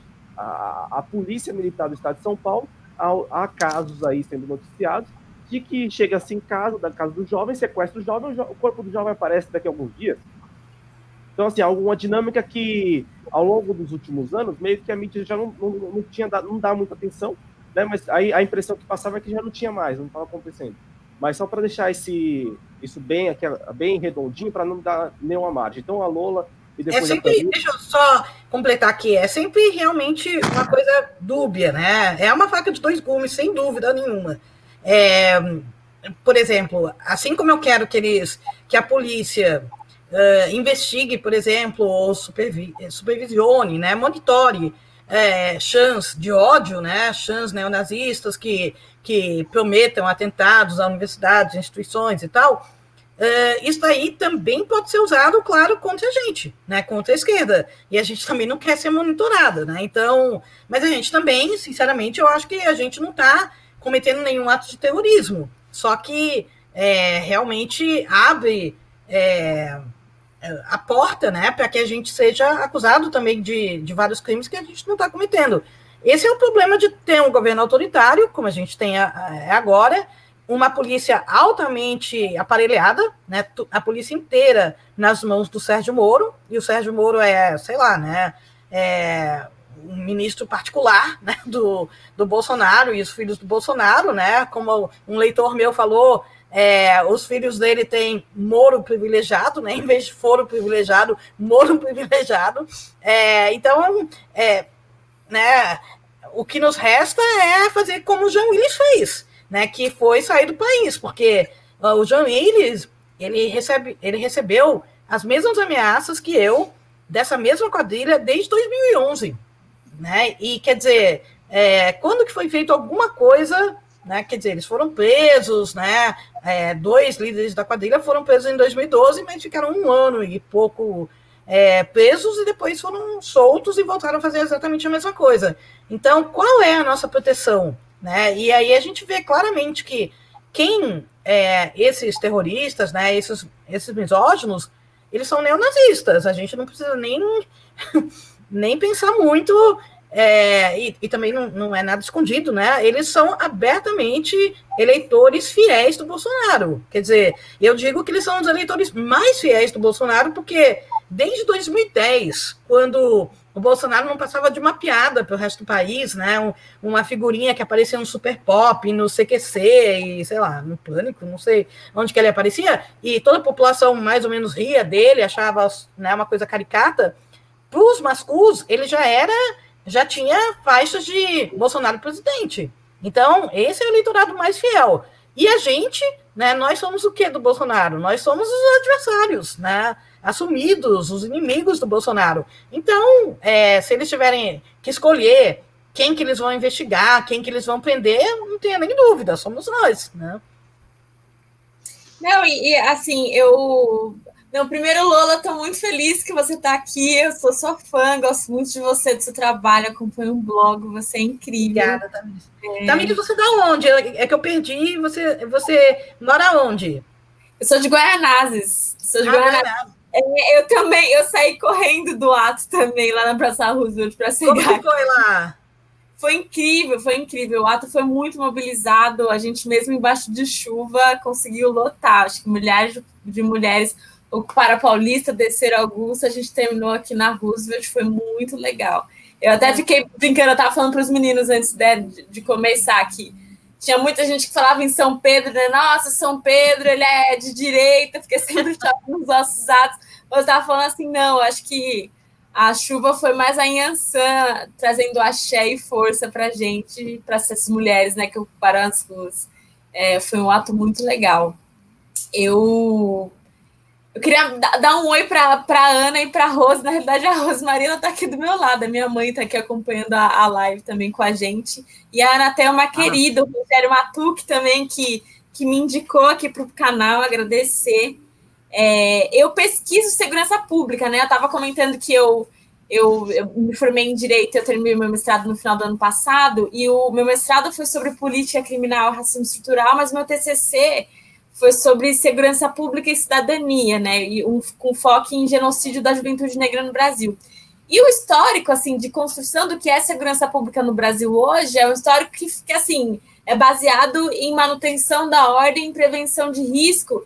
Isso faz com que uma parcela da sociedade brasileira seja protegida em detrimento de uma outra parcela que é criminalizada.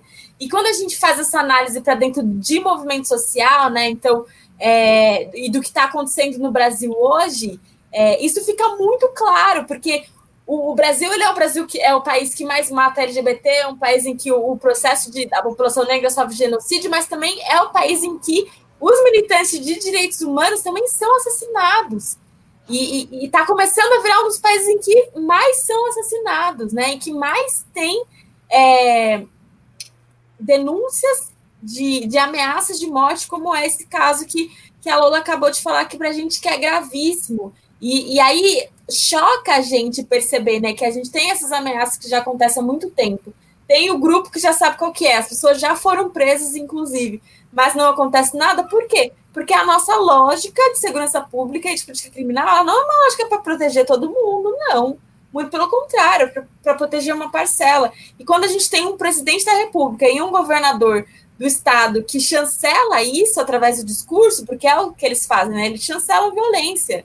Eles são violentos também, né? No discurso e na prática, esses grupos bolsonaristas, fascistas, eles se sentem autorizados, porque é isso, o presidente da República está falando é, esse tipo de barbaridade, né? E, e, e, falando essas violências. Se o governador do estado está falando isso, então eu tenho autorização para fazer.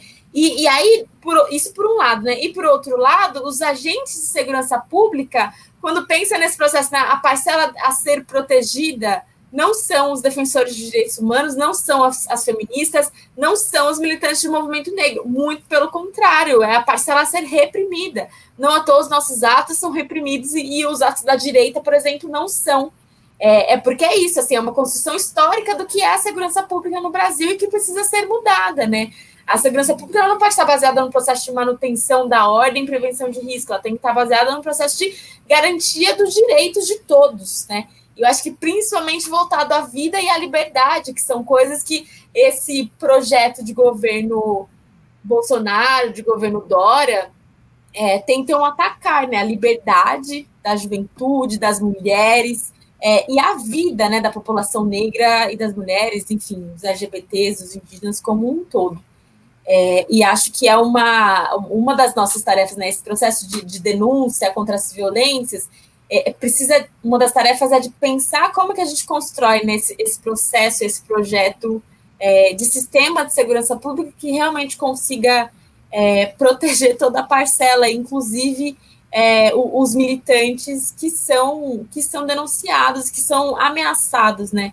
Da forma como vem acontecendo, porque realmente é assustador, assim, e, e a saída do, do Jean Willis daqui, né, ele foi eleito e, e, ele não, não querer assumir, né, o posto de deputado federal e sair do país por conta dessas ameaças, assim, é muito doloroso, assim, porque porra, os nossos militantes não, não se sentem seguros, né, as nossas figuras públicas, políticos, que fazem é, um processo de enfrentamento na Câmara, nas ruas, que, nas redes, né, nos sites, nos blogs, é, e nós somos também, como é o caso da Lola, são ameaçados, e aí o que, que a gente faz? Né? A gente sai do país?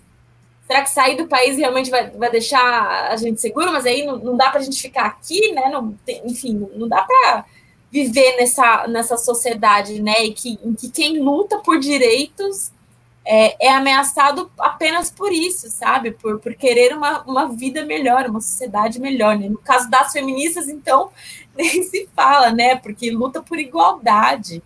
Lutar por igualdade não devia ser motivo de violência em lugar algum. É verdade, é verdade. E, e realmente é um processo em que você já vê a destruição da democracia, né? Quando você tem um nível de insegurança e de ameaça aos agentes políticos, aos agentes de luta pelos direitos humanos, num nível de que a pessoa se sente ameaçada ao ponto de sair do país, é sinal de que não há mais a normalidade democrática no país. As pessoas estão se exilando por medo da violência estimulada pelo Estado. Né? Estado este é, que na sua esfera local, por exemplo, tem o Estado Nacional que está fazendo, está fazendo, e aqui na esfera local em São Paulo, né, Tamires, você que acompanha, é, que vive a luta, é, percebeu aqui na, na última semana o Dória mais uma vez mandando o servidor, que o policial é um servidor, servidor é, acabar com o servidor, que, que foi o que aconteceu ali. Ali foi o verdadeiro massacre. Teve gente que tomou bala realmente, né? Então, é, isso mostra que a normalidade democrática já não está acontecendo no Brasil. Isso desde o golpe, né? Desde o golpe. É que a, a questão, a gente sempre pega aqui, porque nós temos uma cobertura com o Cláudio muito boa de política internacional. Não foi como na Bolívia que resolveram tirar mesmo no golpe militar, mesmo, o golpe bíblico militar, né? Vamos dizer assim. Resolveram fazer isso lá na Bolívia e os veículos de mídia brasileiros, né? Chancelaram impressionantemente. Mas, querendo ou não, é, é, aos poucos, isso vai sendo aqui no Brasil através de uma violência institucionalizada e uma violência também localizada, né, contra ali o, os trabalhadores. É, isso vai se estabelecendo também aqui no Brasil. Cláudio, antes de, de, de continuarmos, só dar mais uma moralzinha para a galera. Never, querida, não ignorei você, não é que é tanto comentário hoje, a gente Tá tão feliz com a participação de vocês, é difícil falar de todo mundo. Não ignorei você não, viu, querida? Beijão para você. É, professor Luiz está aqui Ô, também. Adriano, se me permite. Obrigado, Hilda. É, Rony Von, Rony Von canta muito, hein? De Goiás. Ô, Adriano, é rapidinho. Fala, Cláudio. É Você não deixa de moral pro pessoal. Não, não desculpa falar. te interromper. Desculpa, é bem rapidinho. Desculpa te interromper, te interrompendo, como você geralmente faz, né? Sim, rapidinho, sim. Rapidinho.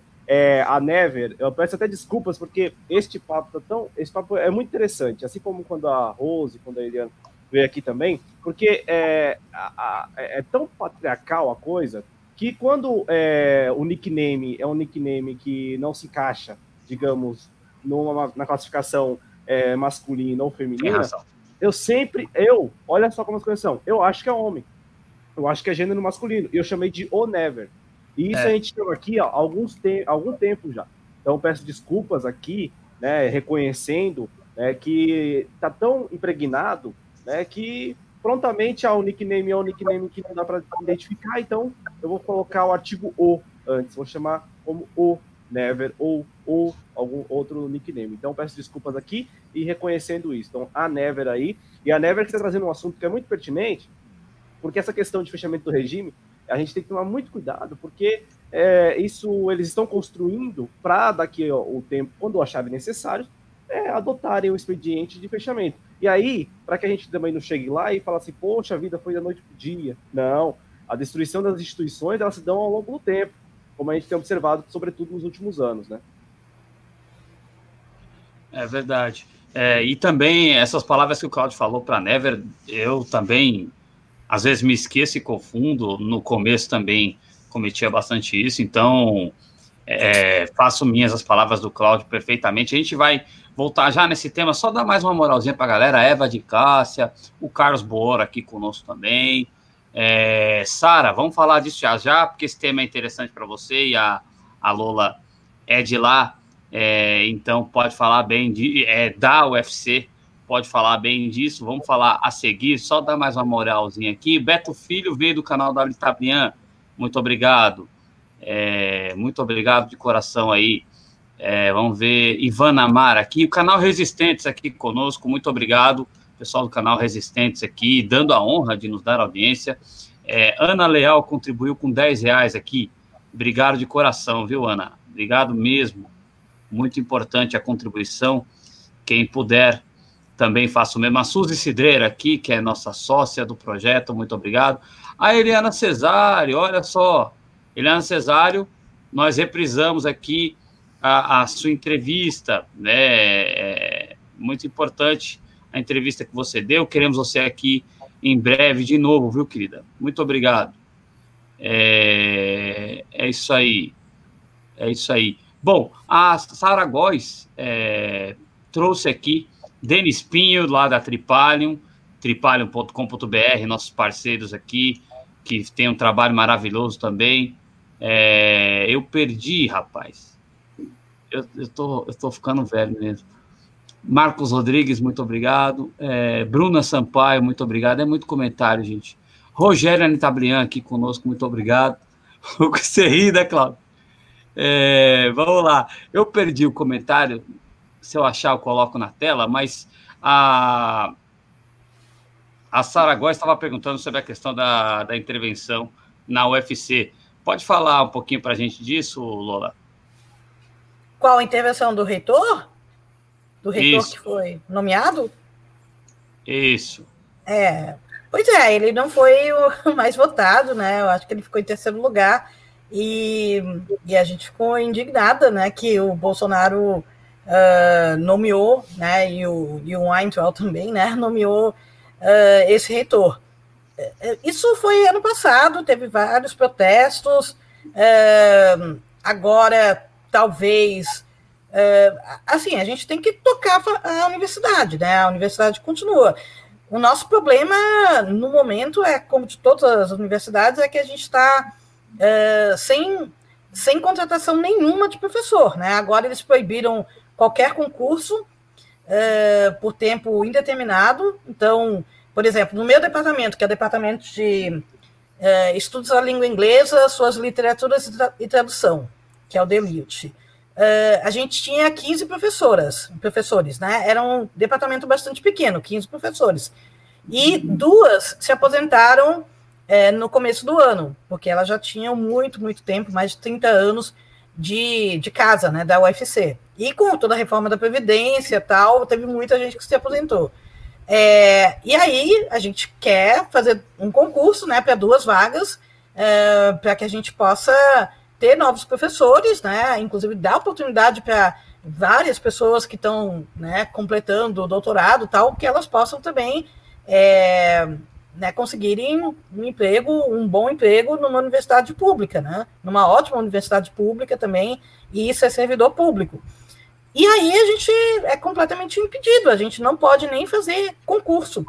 E, e também a gente tem por direito, enquanto, um, enquanto a gente não consegue fazer concurso efetivo, a gente, e, e também porque uh, a gente tem como, como é de praxe em qualquer universidade, a gente tem, univers... tem professor afastado para doutorado, para pós-doutorado, né? tem é, professor afastado para licença capacitação. Licença capacitação não gera substituto, mas pós-doutorado gera. E, e o MEC simplesmente proibiu a gente e qualquer universidade pública de contratar um substituto. Então, você tem gente, a gente fez o concurso nas férias, né, é, para substituto. É, dois é, candidatos foram aprovados. A gente está precisando urgentemente é, chamar esses professores, porque enquanto isso os alunos estão sem aula, né, em algumas disciplinas, e aí o MEC não deixa. E aí o que, que a gente faz? Né, os alunos estão sem aula. E aí vem o Ministério Público cobrar a gente, né? Por que, que vocês não estão é, oferecendo aula para esses alunos? Porque não tem professor, né? Então, esse é um problema gravíssimo que todas as universidades estão enfrentando agora, né? E a gente não sabe até quando. Então, e é uma, é uma coisa bem de chantagem mesmo, né? É, assim como eles, vocês lembram, ano passado, que eles chantagearam, que fala, primeiro vieram com aquela palhaçada de que a gente não vai cortar recursos públicos das universidades, a gente vai congelar. Mas aí, se a reforma da Previdência passar, a gente descorta, descongela, né? E aí passou, né, para a desgraça do país, e mesmo assim é, eles não descongelaram os recursos, coisa nenhuma. E agora a chantagem é, é que é, se a reforma administrativa passar, aí a gente abre vaga para concurso e permite contratações e tal. E aí? Quer dizer, é tudo mentira de novo, mas não pode fazer essa chantagem. A gente é, nas, nas universidades públicas, a gente está, assim, é, o MEC proibiu qualquer tipo de, de despesa extra com o professor. Então, por exemplo, constitucionalmente, a gente tem direito à progressão funcional. A cada dois anos, a gente tem que cumprir uma série de metas, fazer todo um relatório, que depois é aprovado ou não, né, por um, uma comissão, depois vai para outra comissão, depois vai para um conselho, depois, enfim, passa por um monte de coisas. É, tem que ter um mínimo, um número mínimo de pontos, é uma coisa bem né, chata de fazer. Mas aumenta um pouquinho o nosso salário, porque a gente, ao contrário do que o, o Guedes mentiu na cara dura, né? Dizendo que nós, servidores públicos, éramos parasitas e que a gente tinha é, reajuste automático de salário, o que é uma mentira. Nenhuma categoria tem reajuste é, é, automático de salário, e o nosso salário está congelado faz muitos anos, na verdade, né? Então, mas a progressão funcional permite, a cada dois anos, que a gente suba um pouquinho o salário. E não é muita coisa, é tipo, é, você vai de adjunto 1 para adjunto 2 e sobe talvez 200 reais líquidos por mês, né? É, não é que você vai ficar rico com essa mas é o único reajuste que você vai ter, né, a cada dois anos com, com esse governo. Então, e aí o governo está proibindo isso, está proibindo, por exemplo, o professor é, que conseguiu titulação de doutorado, né, que saiu ou é, conciliou né, os estudos para doutorado com a carga horária de professor e de pesquisador e tudo mais, é, e aí você tem é, por titulação, né? Você tem o direito de, de ter um outro salário por titulação. O governo também proibiu. Enfim, tá tudo um caos total, né? E, e a gente quer ver o, o que, que, vai acontecer, né? Quer dizer, a gente está pensando realmente em, em fazer greve. Eu acho que a gente já devia estar tá em greve, mas eu entendo também que tem professores que são contra a greve, porque eles acham que isso daí é, é, facilitar para o governo, né? Que já quer nos pintar como preguiçosos, como já quer fechar mesmo todas as universidades, né? Quer privatizar tudo. E aí talvez a gente em greve e a gente ajude esse, esse discurso. Mas, sinceramente, A gente fazia greve nos governos do PT, né?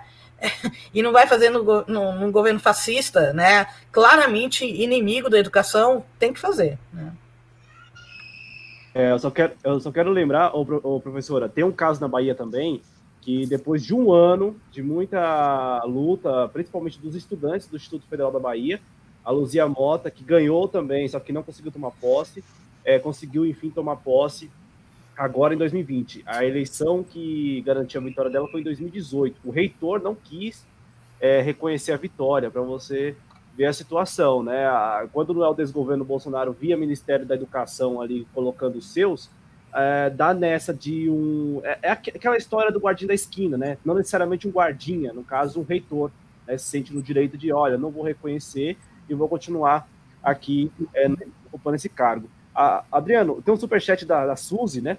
Isso, e aí já... é, tem a ver também com essa questão da educação, né?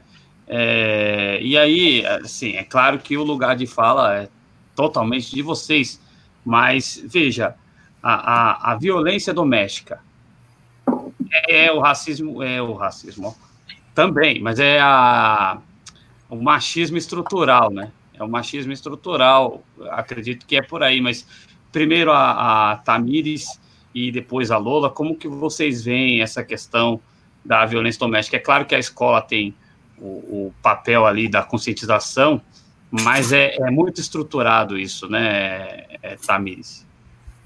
É, então, é, ela, ela pergunta se o, a falha no combate à violência é de responsabilidade da escola ou da família, né? Eu, eu acho, na real, que a, a responsabilidade é do Estado, de certa forma. E porque como a gente estava comentando, né, sobre como o Estado produz violência e sobre como a lógica de segurança pública também está tá relacionada às nossas vidas, assim, ao nosso dia a dia, né? Eu acho que o processo de violência, é, a escola tem um papel importante, né, na, na conscientização, no aprendizado, é, inclusive na, no recebimento de denúncias, porque é, eu estava comentando mais, mais, cedo aqui na nossa live que a, o, o, índice de estupro de vulneráveis, a maior parte que acontece na, em casa, né? Conta dos pais, dos tios, dos irmãos, de, pada, de padrastos. E, e as escolas públicas são o espaço em que essas denúncias, né? As denúncias dessas violências, elas acontecem mais. E aí, por exemplo, quando o governo Bolsonaro é, e alguns projetos de leis municipais que falam sobre o ensino domiciliar ou sobre, é, enfim, contra escola sem partido, etc., mas principalmente quando fala sobre o ensino domiciliar, o ensino domiciliar, ele além de impedir que a criança da, da periferia tenha acesso à, à convivência com, com, com os colegas de classe, é um processo de educação, mas transformador, tem acesso à alimentação, porque muitas crianças da periferia se alimentam nas escolas. É, é, o ensino domiciliar, ele retira da criança essa possibilidade de denúncia é, ou de do, do, Estado conseguir intervir no processo de violência doméstica, é, porque se, se, a criança não está na escola e não tem acesso a ninguém mais além da família, é, a gente, o Estado não vai conseguir ter acesso a essa violência doméstica que ela vem vivendo, assim. É, então, a escola e o processo de educação, ele tem um papel muito importante no combate à violência, no combate à violência doméstica, é, principalmente nesse sentido, assim, primeiro, é, eu acho que a gente precisa pensar em uma, uma transformação, assim, da lógica de como o Estado funciona, da, lógica de segurança pública, é, que precisa ser transformado, porque hoje a gente vive num estado que produz violência, é, que produz violência. E, e, em, outro, em outro ponto, a, a utilização da escola e da educação como um espaço de conscientização e como um espaço de, para além de recebimento de denúncia, mas de, de, de evitar que esse tipo de, de atuação, de agressão aconteça é, no dia a dia. E aí, pensando no Estado de novo, mas não apenas em prevenção, mas também em atuação, né? É, é, através do Estado que a gente consegue ter acesso a denúncias de violência. A gente estava falando sobre o 180 e, e, a Delegacia da Mulher e a Casa da Mulher Brasileira, que eu estava comentando mais cedo, são espaços importantes para a gente ter acesso a, essa, a, a esse processo de, de, de políticas públicas é, de acolhimento às mulheres, às pessoas que sofrem violência, que sofrem violência doméstica, mas que também são equipamentos que a gente está vendo que tem, enfim, estão sofrendo é, um processo de desmonte é, por, por meio do Estado, não só a nível federal, mas a nível estadual e a nível municipal também, como é aqui o caso de São Paulo, a Casa da Mulher Brasileira, que foi inaugurada no final do ano passado e que até hoje não tem todos os profissionais capacitados para atendimento dessas mulheres, assim. Então, eu não acho que a gente tem que fazer essa dicotomia assim, ah, qual que é o principal responsável, é a família ou é o Estado, assim. Eu acho que ambos têm responsabilidade, né? A família no sentido de, de não cometer essas violências ou de conscientizar e etc, mas também o Estado de, de, de mudar essa lógica de um Estado agressor, né? De, de um Estado que, que gera violência contra a população e que quando a população é, tem, é violentada e busca o Estado que, que o Estado consiga acolher essa população, né? Que não seja assim. É, eu, eu, já cheguei a acompanhar uma amiga minha numa delegacia da mulher, como advogada, para fazer uma denúncia de violência doméstica, e, e a pessoa que atendeu falou assim: ah, mas é a primeira vez que ele agrediu você? Porque se é a primeira vez, a gente não faz boletim de ocorrência, a gente acaba não fazendo atuação, porque é, pode ser que não aconteça, foi só uma briga, é melhor não. Então, assim, é mesmo uma delegacia da mulher, que é um espaço que deveria acolher e, denunciar esse tipo de violência, é, trata como natural essas agressões diárias que as mulheres sofrem, assim. Então, é, se, se, tem um, um ente que é principal responsável pelo processo de, de, violências que acontecem, não só a doméstica, mas, mas várias outras, acredito que, acredito que seja o Estado. E é o Estado que tem um papel é, principal, não só na, no acolhimento, mas também na prevenção dessas violências de acontecerem assim no dia a dia. Ô, ô professora, antes de passar para você, eu quero só colocar na tela, eu acabei colocando enquanto a Tamires falava, e aí a gente já começa até aqui dar alguns números, uh, e aí eu não sei como vocês estão de tempo, para que a gente encaminhe para o final do programa, sem antes, a gente vai comentar aqui, eu vou fazer um, vou dar uma pergunta, que é uma pergunta que muita gente faz na internet, né, de que, olha, qual é a prioridade, qual deveria ser a prioridade, né, nesse momento conturbado e tal. Mas antes, para dar números aí ao que a Tamires falava e o que a Lola também falava, quero colocar na tela é, números aí é, do Fórum Brasileiro de Segurança Pública. É, são números atualizados, são números que foram divulgados ano passado, e aí é bem como é, ao longo deste programa nós falamos, né? Aqui tem essa categoria, que seria a categoria o indicador, né, do que as mulheres é, assediadas fizeram depois do, do, assédio, né, onde elas foram e tal. E aí veja como é, 52% é, não fez nada, né? Não fez nada. Não foi à delegacia, não ligou para a polícia, não procurou a ajuda da família, que é aqui uma da aqui a, as recomendações ou é, as categorias do Fórum Brasileiro de Segurança Pública. O outro número que a Tamires também abordou aqui, né, o local em que sofreu a violência, 42% é em casa, que é, que é aquele perfil que ao longo do programa é, nós reforçamos aqui, né, que por vezes, a maioria das vezes, as mulheres é, é assediada dentro de casa por pessoas próximas, né, às vezes o próprio companheiro, né, e quando não, ali parentes próximos. É, ainda aqui com alguns números, só que números agora é, do Brasil de fato, uma arte é, aí em função do Dia é, da Internacional da Mulher, eu quero colocar na tela porque a, essa disparidade que nós falamos ao longo do programa, ela, ela existe na prática em números, né? Então aqui, segundo o Brasil de fato, ali com é, a arte do Fernando, Fernando Bertolo, é, ele fez aqui um infográfico sobre a inserção das mulheres no mercado de trabalho números do quarto trimestre de 2019, e aí a disparidade da média geral de salários é esta que está na tela para você. Né? Enquanto um homem ganha em média R$ 2.495, a mulher ganha em média R$ 1.958. Né? Aqui o cálculo 22% a menos. Né? A mesma coisa aqui, a diferença também é com relação às pessoas com ensino superior. Né? Isso também tem essa diferença entre gêneros, e aí a Tamires pode até falar melhor. Você tem também os sub, as subcategorias, né? Aí você tem da, da mulher a mulher negra, né? O do homem o homem negro, o homem jovem negro, o homem jovem branco, e aí né, você tem essas é, essas nuances aí que são muito importantes, essas subcategorias, né?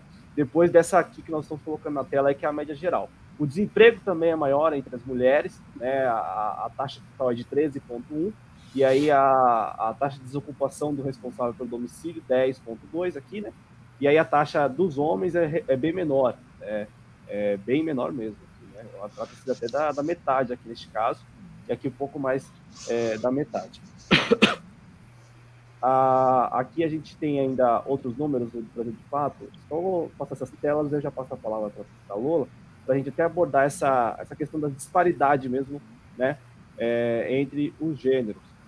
Nos afazeres domésticos, é sabido né, que a, as mulheres elas praticamente ocupam todo o seu tempo com os afazeres de casa, quando ainda quando saem para trabalhar, tem que conciliar tudo, tudo isso, conciliar o trabalho, ali os afazeres de casa. Tem uma, uma questão que é muito particular de São Paulo e dos grandes centros, que é a falta do poder público nas creches, né, com a política de creches. Aí você tem as mulheres abrindo mão de trabalhar porque não conseguem é, deixar seus filhos, enfim. Né, olha, olha é, é, é uma luta diária mesmo, né, como a gente falou no início, bem no início do vídeo.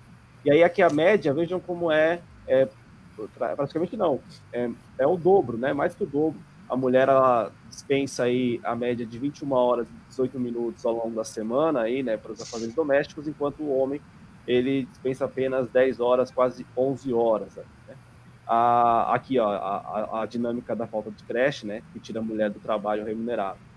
É, então aí você tem a, as mulheres com nenhum filho, né, aí elas trabalham 41%, e todos os filhos na creche, 3 anos, 67%. Aqui é a desocupação, né, a falta é, aqui, ó, das mulheres com filhos na creche, 67% tinham trabalho remunerado, né? Já entre as mulheres cujos filhos não tiveram acesso à creche, somente 41% estavam trabalhando.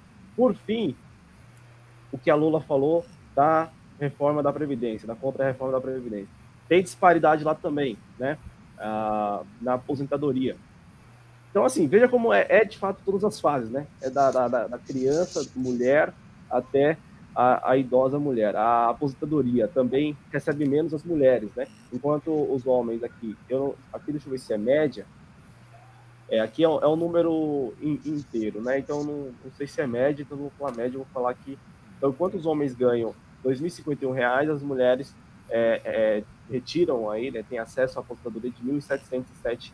Né?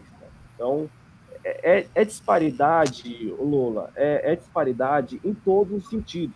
E aí, veja como o tom deste programa, com toda razão, e também eu vejo que é o mais importante mesmo, talvez o mais importante, tudo é muito importante, mas numa escala de prioridades, é preciso é, denunciar que as mulheres estão sendo mortas por serem mulheres, né, ou por aqueles homens e, que, que, não aceitam o relacionamento, então, por serem mulheres, né, por serem é, vistas ainda como objeto.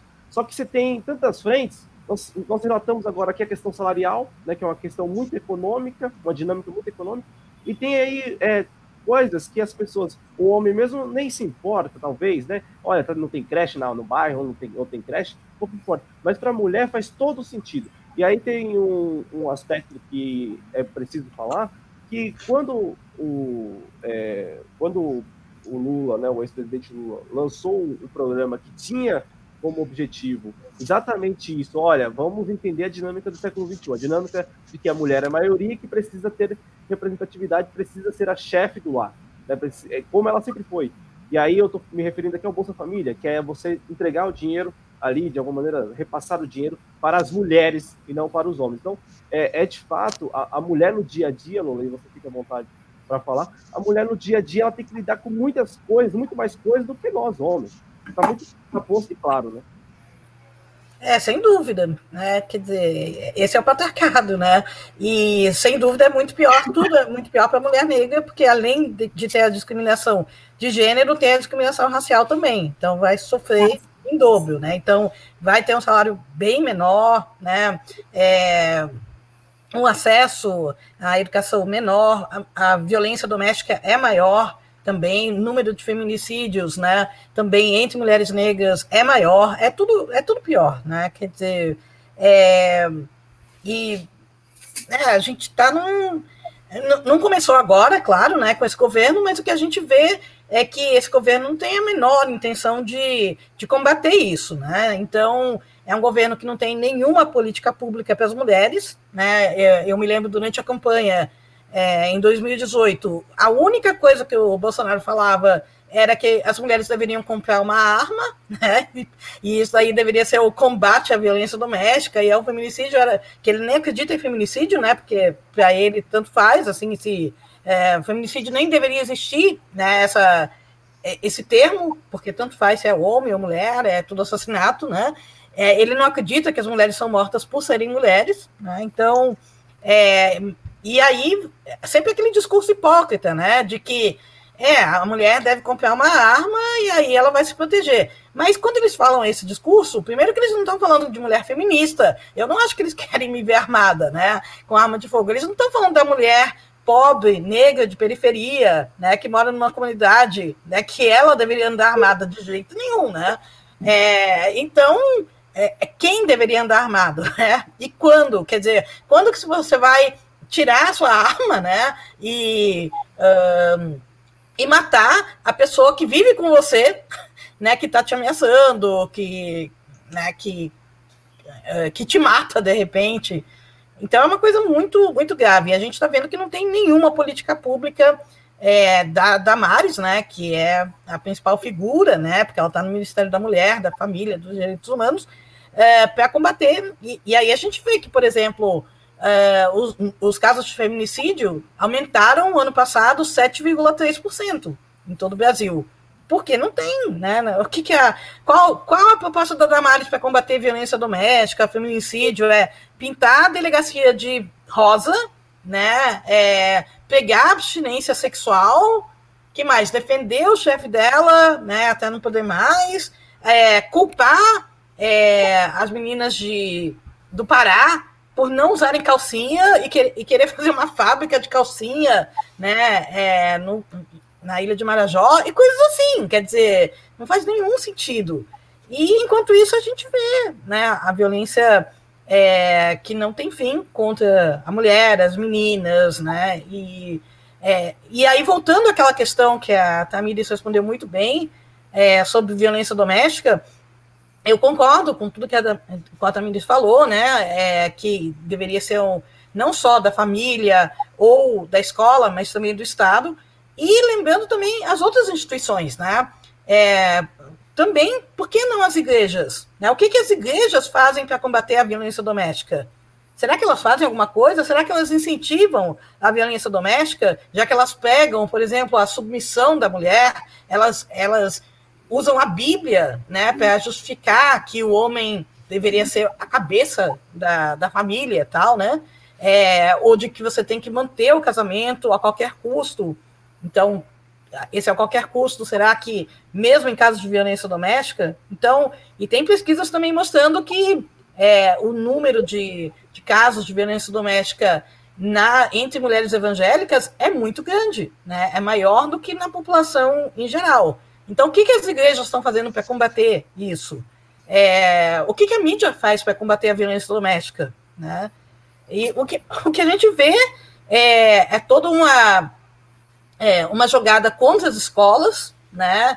É, para que, porque imagina se a gente pudesse discutir violência doméstica em sala de aula. Imagina se a gente pudesse discutir gênero em sala de aula falar do papel da mulher, do papel do homem, é, desconstruir isso, né, falar de, de mudanças sociais, é, com, combater assédio, combater violência doméstica. Imagina se a gente pudesse fazer isso aí na escola. Mas não, né? A gente tem uma escola sem partido, né? É, que, que nos acusa de doutrinação. Aí a gente tem as igrejas dizendo que não, a gente não pode falar isso, é, sobre essas coisas de jeito nenhum.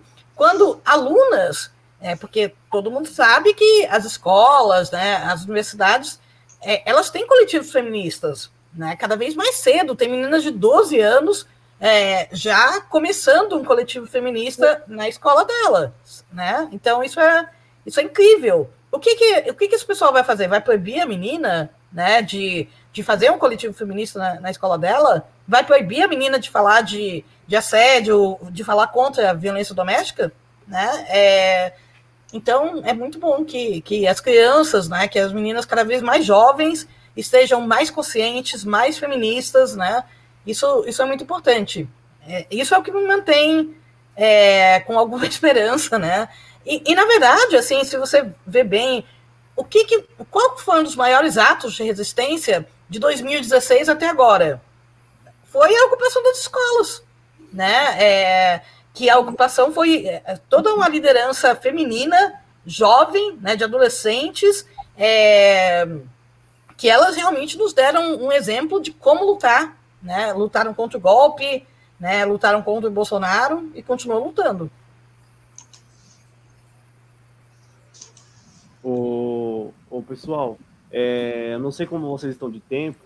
É, por favor, fiquem à vontade, inclusive, se preferirem escrever é, no nosso chat privado é, com relação ao tempo, porque já passamos das duas horas e quatro minutos de live e eu sei que vocês estiveram nas ruas, né? A Tamires aqui em São Paulo, a Lola lá em Fortaleza. No entanto, eu tenho apenas um tema, que foi um tema, é, é um tema que tem é, gerado uma discussão em setores da esquerda é, com relação a, a tal esquerda identitária, com relação a aquilo que eu falei de, de escala de prioridades. Olha, estamos aí combatendo o neofascismo. Então, para tanto, é preciso que se tenha um movimento de massa, né? E um movimento de massa que, é, é, ao menos, considere as suas semelhanças e não entre na discussão ali sobre as suas diferenças. Então, é, e aí, mais especificamente, aqui como a gente tratou é, bastante da questão, bastante assim, né? É, se fosse para tratar mesmo desses assuntos, eu, eu até está aqui convidado, estão todas as duas estão convidadas e as outras mulheres que nos acompanham no chat são convidados. Que o projeto Jovens Cronistas hoje só tem homem aqui, né? É, eu, Adriano, o Pedro, o Ulisses e também infelizmente. o. É, infelizmente. Então, as mulheres é, que porventura queiram, enfim, ah, sem compromisso nenhum, entrar aqui e falar, fique à vontade. É como a Tamires falou na live, né? É um espaço importante. Esses outros canais progressistas são espaços, exatamente espaços importantes. E aí vocês, sem qualquer é, receio, medo, vergonha, né? Isso a gente vai perdendo, ligando a câmera, falando, gagueja, enfim, não tem o menor problema. Então, por favor, não só as mulheres, os homens, enfim, quem quiser compartilhar a sua experiência, o que enxerga do mundo, venha, entre em contato, tv.jcronistas.com, nosso WhatsApp, enfim, tem os caminhos aí, as redes sociais. E eu estou dizendo isso porque há uma divergência, há divergências nesse ponto, né? E, e tem, tem, por exemplo, pessoas que defendem, olha, é preciso neste momento mobilizar as pessoas, sobretudo a classe trabalhadora, e mostrar a elas que tudo que, o que nós conquistamos, principalmente com relação à soberania nacional, está se perdendo, está indo para o ralo com essa política neoliberal, com essa política é, do, do, principalmente do Paulo Guedes, nem tanto do presidente Bolsonaro, né, por um lado. E aí eu pergunto a vocês, especificamente com relação à comunidade LGBT, porque a, a, no mundo né, há uma certa.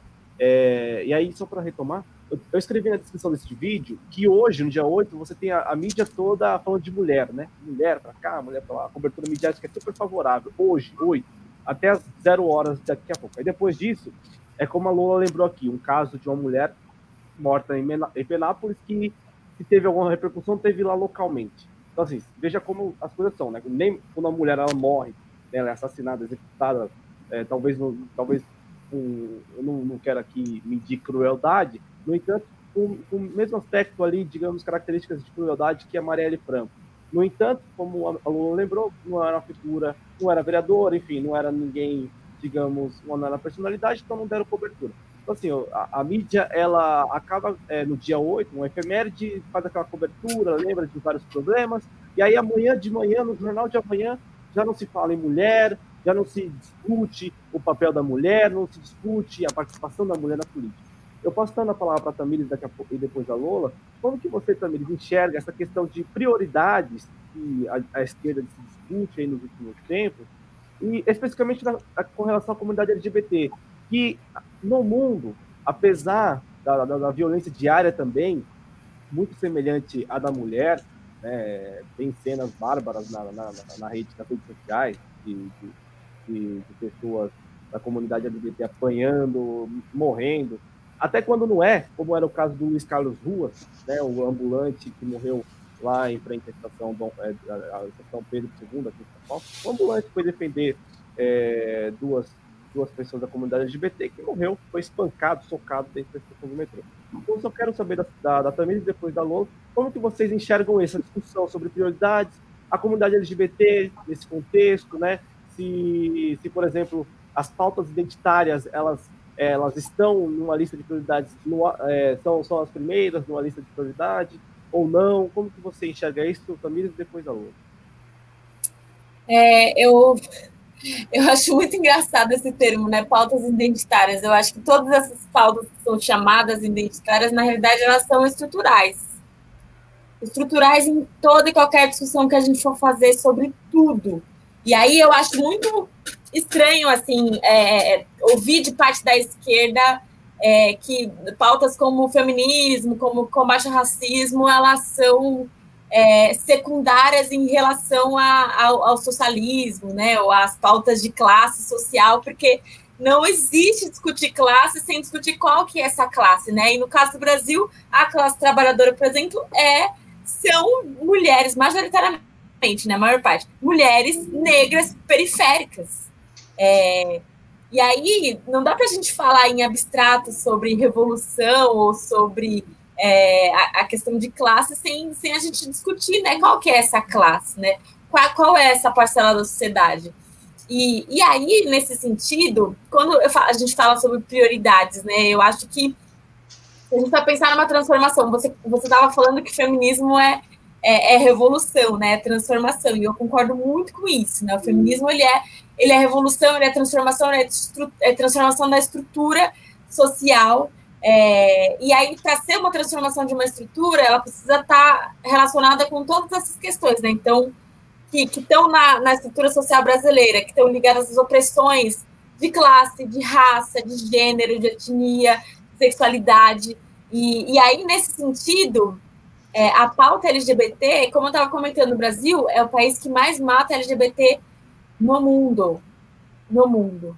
Mas a gente, infelizmente, na esquerda, é, reproduzimos o, a LGBTfobia, reproduzimos o racismo, reproduzimos, reproduzimos o machismo, reproduzimos essas opressões que são estruturais também. E aí é importante que a gente tenha noção de que essas reproduções, que essas violências, elas também são reproduzidas na esquerda, porque quando a gente né, ver assim, é, esse debate sobre prioridade e sobre colocar de lado as pautas identitárias em detrimento de uma revolução, né, em detrimento do socialismo em abstrato, é, a gente percebe que, que não, não dá para falar sobre isso, gente, porque é isso, revolução, é, classe social, a classe trabalhadora, ela tem gênero, tem um local no espaço, ela tem uma idade, é, ela tem sexualidade, e, e isso precisa estar tá está no centro né, da, da nossa discussão. E, enfim, eu acho que é importante que todas essas pautas, combate ao machismo, combate ao racismo, combate à LGBTfobia, eles estejam no centro de todas as nossas discussões. Porque eu acredito que sem eles, essas temáticas estarem no centro, a gente não vai conseguir fazer um processo é, primeiro de, de, de, tentar entender qual é a situação atual e, e segundo sem entender de, de construir propostas para reverter esses processos de violência, né? Você mostrou agora há pouco alguns dados, né? Tanto em relação à previdência quanto em relação à violência, quanto em relação ao trabalho, né? A salário no trabalho. É, e, e quando a gente olha concretamente esses dados, percebe, né? Como é, as mulheres, as mulheres negras, as mulheres negras da classe trabalhadora, ou a juventude, a juventude negra, os LGBTs, como essa parcela da população, elas são é, violentadas de diversas formas, seja por não ter acesso à política pública de qualidade nas periferias, seja porque são violentadas pelo Estado diariamente, seja porque sofrem dessas, dessas violências, né, que são violências na rua, né, de assédio, são violências físicas, são violências psicológicas, né? A gente acabou não falando sobre isso, mas eu acho que o, o debate de saúde mental é muito importante ser feito principalmente no espaço da esquerda, porque essas violências diárias que a gente sofre, elas são muito desgastantes. E, e por exemplo, a Lola, né, que sofre violências de, de, de, de, de níveis assim absurdos, né? De você, pô, dia 13 desse mês você vai ser assassinada, né? Olha o ataque psicológico que essas pessoas sofrem diariamente, né? Como que a gente lida com a nossa militância? Como a gente lida diariamente com com as violências que a gente sofre. Hoje, aqui em São Paulo, é, lá no MASP, antes de começar a, a, marcha, né, na concentração da marcha, a gente fez uma oficina de bonecas Abayomi, é, que são bonecas negras de pano, feitas de pano, feitas de, enfim, através um retalho de pano e, e nós, né, que a gente faz no pano. E, e a boneca Abayomi, o, ela significa, Abayomi significa encontro precioso, em Yorubá. E, e aí, na, durante essa dinâmica, né, a oficina que a gente fez com a Rosmari, com a Luciane Campos, é, a gente estava falando sobre como é importante essa construção desse encontro precioso né, entre as mulheres. Ah, você está mostrando a, a, aí nessa foto agora que vocês estão vendo, né? O meu Instagram, quem quiser aí acompanhar as redes é soltamires.sp, né? Arroba soltamires.sp. E aí, nessa, nessa oficina de, de bonecas Abayomi que a gente fez na parte mais cedo, a gente falou sobre a importância de construir esses encontros preciosos entre a gente, né? Entre as mulheres, entre as, os negros e negras, né? É, porque a gente vive um momento de luta e de opressão e de violência, e eu acho que às vezes dá um pouco de desespero até, né? E é importante a gente se mostrar assim, não, a gente está aqui, estamos juntos, tá tudo bem, é, tá o caos, mas, mas tá tudo bem, porque a gente está resistindo e a gente vai mudar é, esse governo que está aí, a gente vai voltar a, a, a, ter um espaço, né, a construir um, um, projeto de sociedade que é mais igualitário, que é antirracista, que tem como centrais essas políticas né, de combate à violência, de combate à desigualdade, como estava acontecendo nos últimos anos, né, com os governos do Lula, com os governos Dilma, é, com esses governos que têm compromisso com a classe trabalhadora, né, que tem compromisso com o projeto democrático popular. É, e aí eu, eu acho, né, só, só para fechar também, que esse projeto democrático popular, né, essa democracia, ele necessariamente tem que ter compromisso com essas pautas de gênero, de raça, de classe, de, de orientação sexual, porque senão não, não tem compromisso com o que é a realidade brasileira hoje, com, que, com quem são a classe trabalhadora, né, com quem são esses principais é, setores da sociedade que são atacados e que precisam dessas políticas né, de, de, de combate à desigualdade, dessas políticas públicas. Professora Lola, como que você observa esse contexto, que, como eu disse, é, é um tema que geralmente está na pauta da discussão e da esquerda, e é muito bom. A esquerda é exatamente isso, é esse espaço para se discutir as coisas, aqui não tem tabu. Né? E, e, menos ainda na TV Jovens Cronistas, no projeto Jovens Cronistas. Aqui, geralmente, a gente até gosta de falar para o nosso convidado, convidada, que pode falar o que quiser. Se acha que é isso mesmo, enfim, fale, fique à vontade. Não tem qualquer restrição. Então, Lola, como que você observa isso? Porque eu ouço bastante e leio muitos comentários, né? Inclusive no nosso chat agora, tem muita gente é, que, que defende a posição de que é necessário uma luta de massa da classe trabalhadora. E aí, a, a, a Tamires acabou que por trazer aqui as particularidades que compõem essa massa da classe trabalhadora. Como que você observa isso, professor? É, isso aí é, uma, é, um debate bem antigo, né? Muito antigo. É, a gente ouve sempre, né? Nós feministas ouvimos sempre aquele negócio, não, primeiro a gente faz a revolução, tá? Primeiro a gente faz a revolução e depois a gente vê a questão das mulheres, vê a questão dos negros, dos LGBT, mas vamos esperar, né? O que é ridículo, né? Porque é, a gente tem um, um, um, ditado, né? Aquele negócio que é a revolução será feminista ou não será, né? Quer dizer, como que você pode fazer uma revolução sem as mulheres, sem pensar nas mulheres? Como que você vai combater desigualdade social sem combater especificamente é, a desigualdade social contra as mulheres, contra principalmente as mulheres negras, né? Que são as maiores vítimas dessa desigualdade social. Não é assim um detalhe, né? É a pauta principal. Então, não tem muito o que dizer. É, eu, eu lembro né, que um, movimento fantástico que a gente fez, que foi o Ele Não, foi o maior movimento organizado por mulheres na história do Brasil, assim, o tamanho do movimento, porque foi um movimento nacional. É, a gente levou milhares de, de, mulheres às ruas, né? mulheres de todas as idades, é, de não vou falar todos os partidos, né? Mas de muitos partidos, assim, é, mulheres de esquerda, mas não só necessariamente mulheres de esquerda, quer dizer, mulheres que viam como o governo Bolsonaro era uma ameaça às mulheres que a gente está vendo né, se concretizar é, desde o ano passado.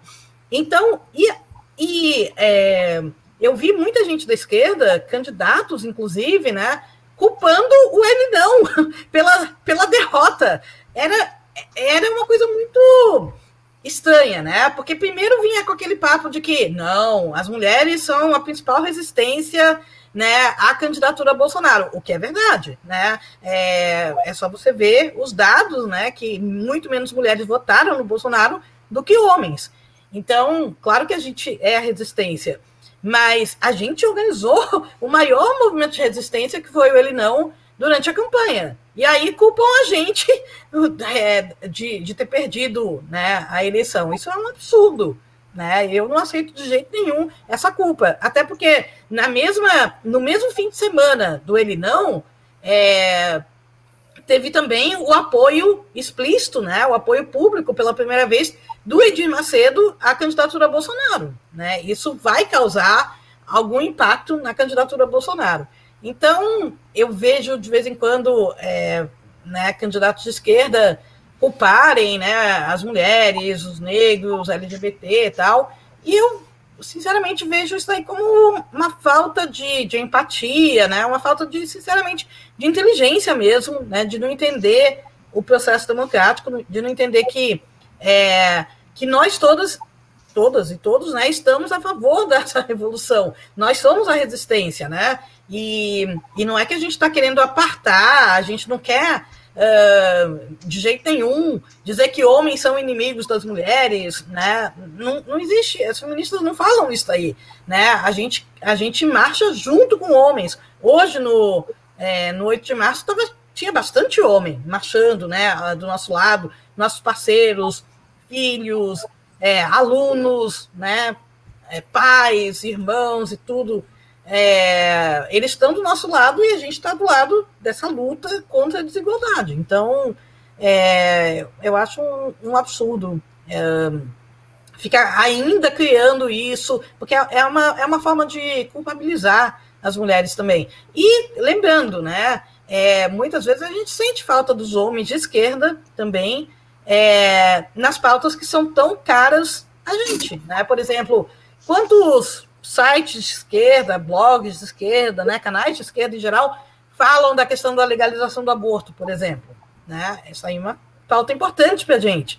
É, quando falam de, de, estupro, de violência contra as mulheres, parece que fica sendo só um assunto de mulheres. E não é. É um assunto terrível para a sociedade. Assim como o racismo, né? assim como a LG, LGBTfobia, né? como a Tamires lembrou, a gente é o país que mais mata é, LGBT no mundo, né? E eu estou até assustada com é, as notícias que chegam até mim, porque parece que todo dia está chegando várias notícias de, é, de pessoas trans, travestis, né? sendo mortas é, na rua, assim, né? À luz do dia mesmo. É, e até quando a gente vai permitir isso? Né? Quer dizer, isso é identitário? Quer dizer, isso não é importante? Como que a gente pode desprezar é, uma violência desse tipo.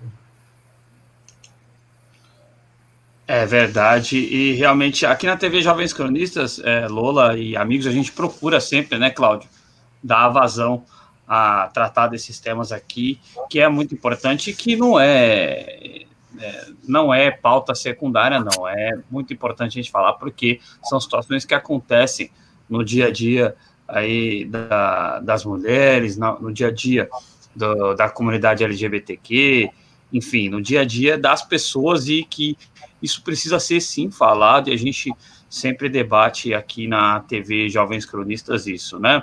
A Lola falou de Igreja Universal, rapidinho, né? É, é, é, só para dar uma arrematada aqui no que estavam falando no chat, eles usam como instrumento ideológico, né?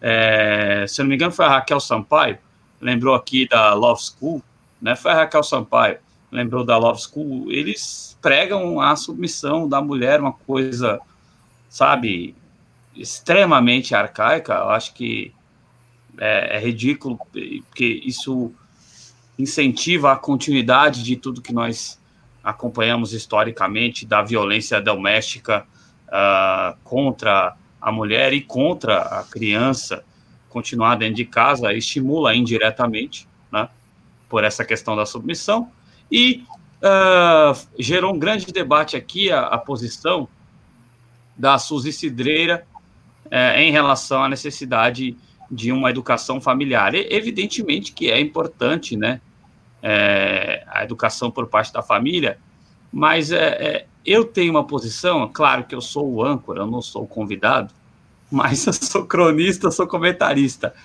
Eu acredito que até nisso é importante, abraço para o bonde do Chapo, acredito que até nisso é importante o papel do Estado. Por quê? Porque se a pessoa não tiver bagagem cultural, se a pessoa não tiver uma bagagem para conseguir educar adequadamente os filhos. E se a pessoa não tiver também tempo para conseguir educar os filhos, porque, porque o Estado ele cada vez mais retira direitos, cada vez mais você tem que trabalhar mais para conseguir menos dinheiro, né? Então, se a pessoa não tiver uma estrutura, ela não vai conseguir dar um, uma educação. Eu odeio essa palavra, hein? mas eu vou usar ela porque nesse termo cabe. Eu acho que a moral ela é individual. Eu sou, eu acho que a moral não tem como ser coletiva, porque cada um tem suas impressões sobre a vida, né? Mas é, é, a moral, entre aspas, ela vem de uma série de valores que você precisa ter uma estrutura é, para você conseguir dar esse tipo de educação. Então, eu não vejo que os pais negligenciem a educação. Eu vejo que a maioria faz o, que pode fazer. Eu não sei se vocês concordam com a gente. Eu sei que o adiantar da hora é longo, mas rapidinho. A gente já falou um pouquinho sobre isso, mas para dar uma arrematada, e aí a gente pode já caminhar nessas duas horas e 26 muito agradáveis que tivemos aqui com vocês, companheiros.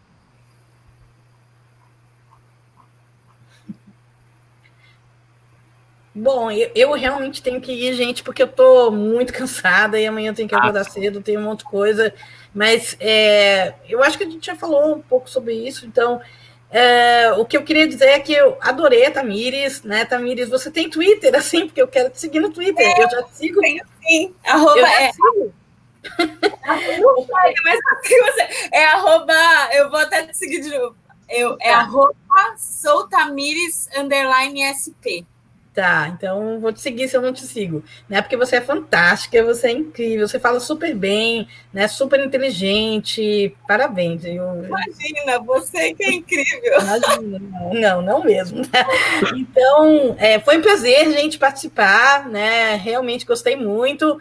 Podem me chamar outras vezes, né? De repente, não tão tarde, de repente, não depois de um dia como hoje, que foi bem cansativo né? Uhum. Não para Tamires, né, que é jovem e tal, então para ela andar por aí, né, marchar pela Paulista não tem problema nenhum. Mas para mim, gente, minhas pernas estão doendo, né? Tá tudo doendo. Então, é, mas, mas gente, foi um prazer participar, né? Eu vou ficar aqui só até o finalzinho, só para não ficar uma, um negócio a menos. Ah. Mas e parabéns pelo trabalho de vocês, né? É, continuem, né? Que é importante mesmo e e, e eu sei da seriedade do trabalho de vocês, da, é, né, das intenções de trazer um debate mais amplo, isso é muito bom. Ô, professora, nós agradecemos viu, o esforço de, de vocês duas, do nosso público também. Nós sabemos que é um horário até disputado, né? Porque você tem várias lives aí no ar e hoje o público é, também pela qualidade, também não, principalmente pela qualidade do debate, né, das colocações de ambas, é, o público ficou com a gente aqui até o final. E aí eu só quero é, lembrar que, veja só, se não fosse a Lula trazer o termo aborto, nós terminaríamos essa live de mais de duas horas sem tratar disso. Por isso que é, é por isso que é importante, ainda que a gente é, tenha que, de fato, tentar apurar tudo ao mesmo tempo, é importante, é muito importante que um projeto como o nosso, e aí é mais uma vez o convite para que é, vocês voltem aqui na TV Jovens Cronistas ou é, mulheres que estejam nos acompanhando, que venham fazer parte desse projeto para que você né, coloque aqui as pautas que por vezes fogem do nosso radar, até porque a gente está lá dentro de uma, né, ali sempre observando tantos assuntos, e, e, essa discussão do aborto,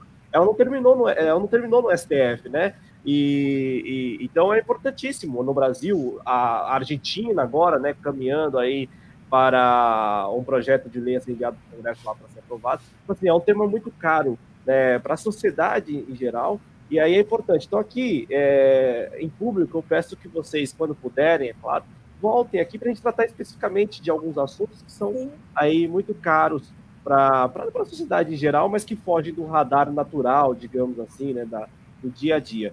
É, mas ainda assim, mais uma vez, Tamires e Lola, muito obrigado. Eu não sei se já é para pedir as considerações finais, mas é muito é, obrigado. As meninas estão cansadas, é, é, Cláudio. É, acho que a Lola. Lola. Tamires não está cansada. Tamires. É, é, ó, estão sempre, o espaço está sempre aberto para que vocês participem conosco aqui na TV Jovens Corinthians. É importante, viu?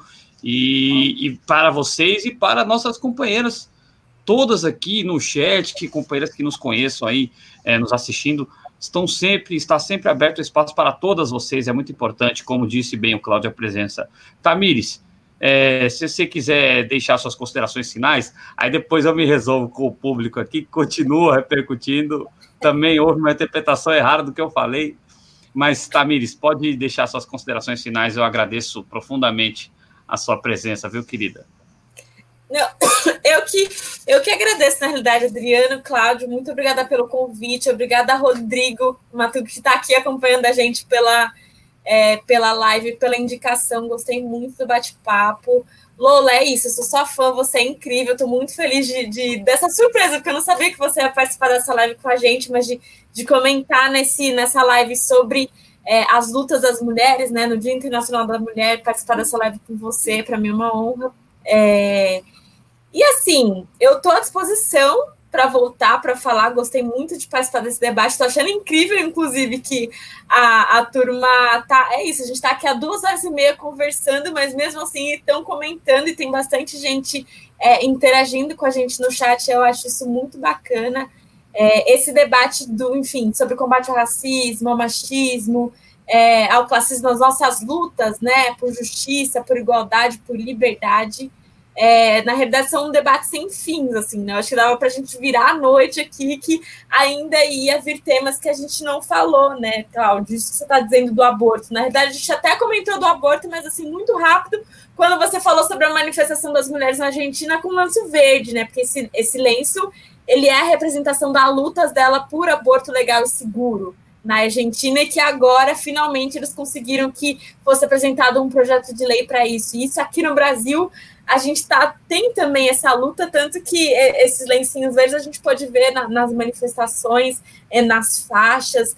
Quando a gente tem no mote né, do, da marcha né, de hoje, que era Mulheres contra Bolsonaro por nossas vidas direitos e democracia, né, nossas vidas e direitos estão necessariamente ligados à, à, à liberdade, ao acesso ao nosso corpo, a fazer, é, e, e, inclusive a, a, garantia de um aborto legal e seguro para todas as mulheres, né? Porque quando a gente fala sobre violência e sobre os índices de, de assassinato, de morte, aqui no Brasil, por a gente não ter acesso a um aborto legal, aborto legal e seguro, é, o índice de mulheres negras principalmente, mas mulheres periféricas, que morrem por conta disso, né, de, de um aborto ilegal, é muito grande. E, e não dá para isso acontecer, percebe? Não dá. É, é, um debate de saúde pública, né?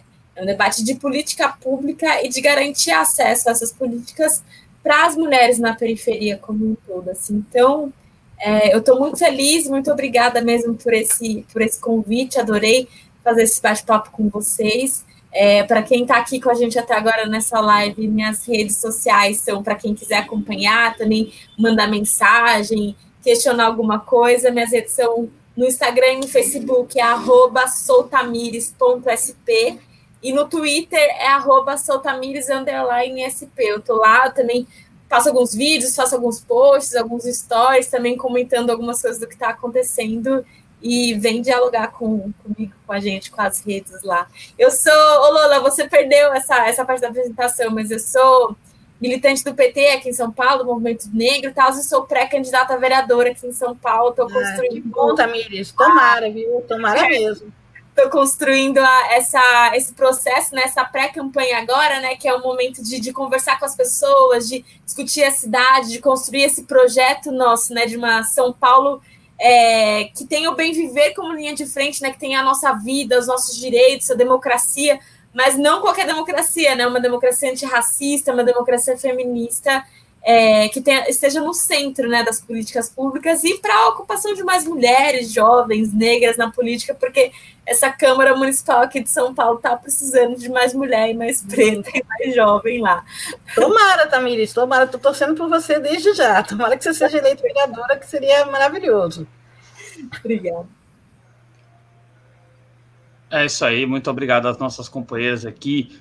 Voltem sempre, o canal está sempre aberto aqui novamente para vocês, tá certo? Bom, é, é, já caminhando aqui no, no, programa, né? Só alguns recados finais, só para encerrar a, a, questão aí da, da questão familiar. Eu disse que, por exemplo, o Suzy, a, a, a Celi já acredita que tem gente que negligencia, por exemplo.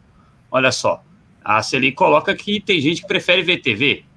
Aí não sou nem eu que estou dizendo, eu estou dizendo que muitas vezes os pais é, tem que trabalhar em jornada dupla. E a, a, mãe tem que fazer jornada em casa também, porque o, o maravilhoso papai não tem coragem de, de, de, sentar com a criança e trocar uma ideia, entendeu? E, é, e pede a cerveja lá no sofá. Então, é, é e aí a mãe está lá trabalhando, jornada dupla, fazendo as tarefas da casa, o pai não faz isso.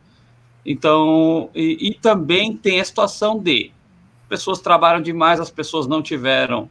É, é, as pessoas muitas vezes faltam um pouco da bagagem também para conversar com as crianças, entendeu? Então, é, é uma situação um pouco complicada essa questão da familiar, né? É, professor Luiz aí, questão da moral, obrigado, viu, gente, de coração. Só um recadinho final para vocês aqui, a Tripalium Camisetas é nosso parceiro, né? Então, conheça o trabalho da Tripalium, estão sempre nas manifestações, eles têm lindos modelos, acessem tripalium.com.br e conheça o trabalho da pessoal da Tripalium, que é mais do que uma mera loja de, de camisetas, de canecas, de bottoms, é, a Tripalium é companheiro nosso, companheiro de luta, está sempre junto e tem uma mensagem aí social para passar para a gente, então conheçam o trabalho da Tripalium de site novo, tripalium.com.br, tá certo? Deixa eu aproveitar que você falou da, da Tripalium, mandar um beijo para o Denis Pinho, o Denis Pinho que está aí, que está comentando, que é incrível, já foi lá no Instituto Lula, fez um grafite lá, lindo, na frente do Instituto. É muito massa ver essa galera aqui acompanhando essa live junto com a gente.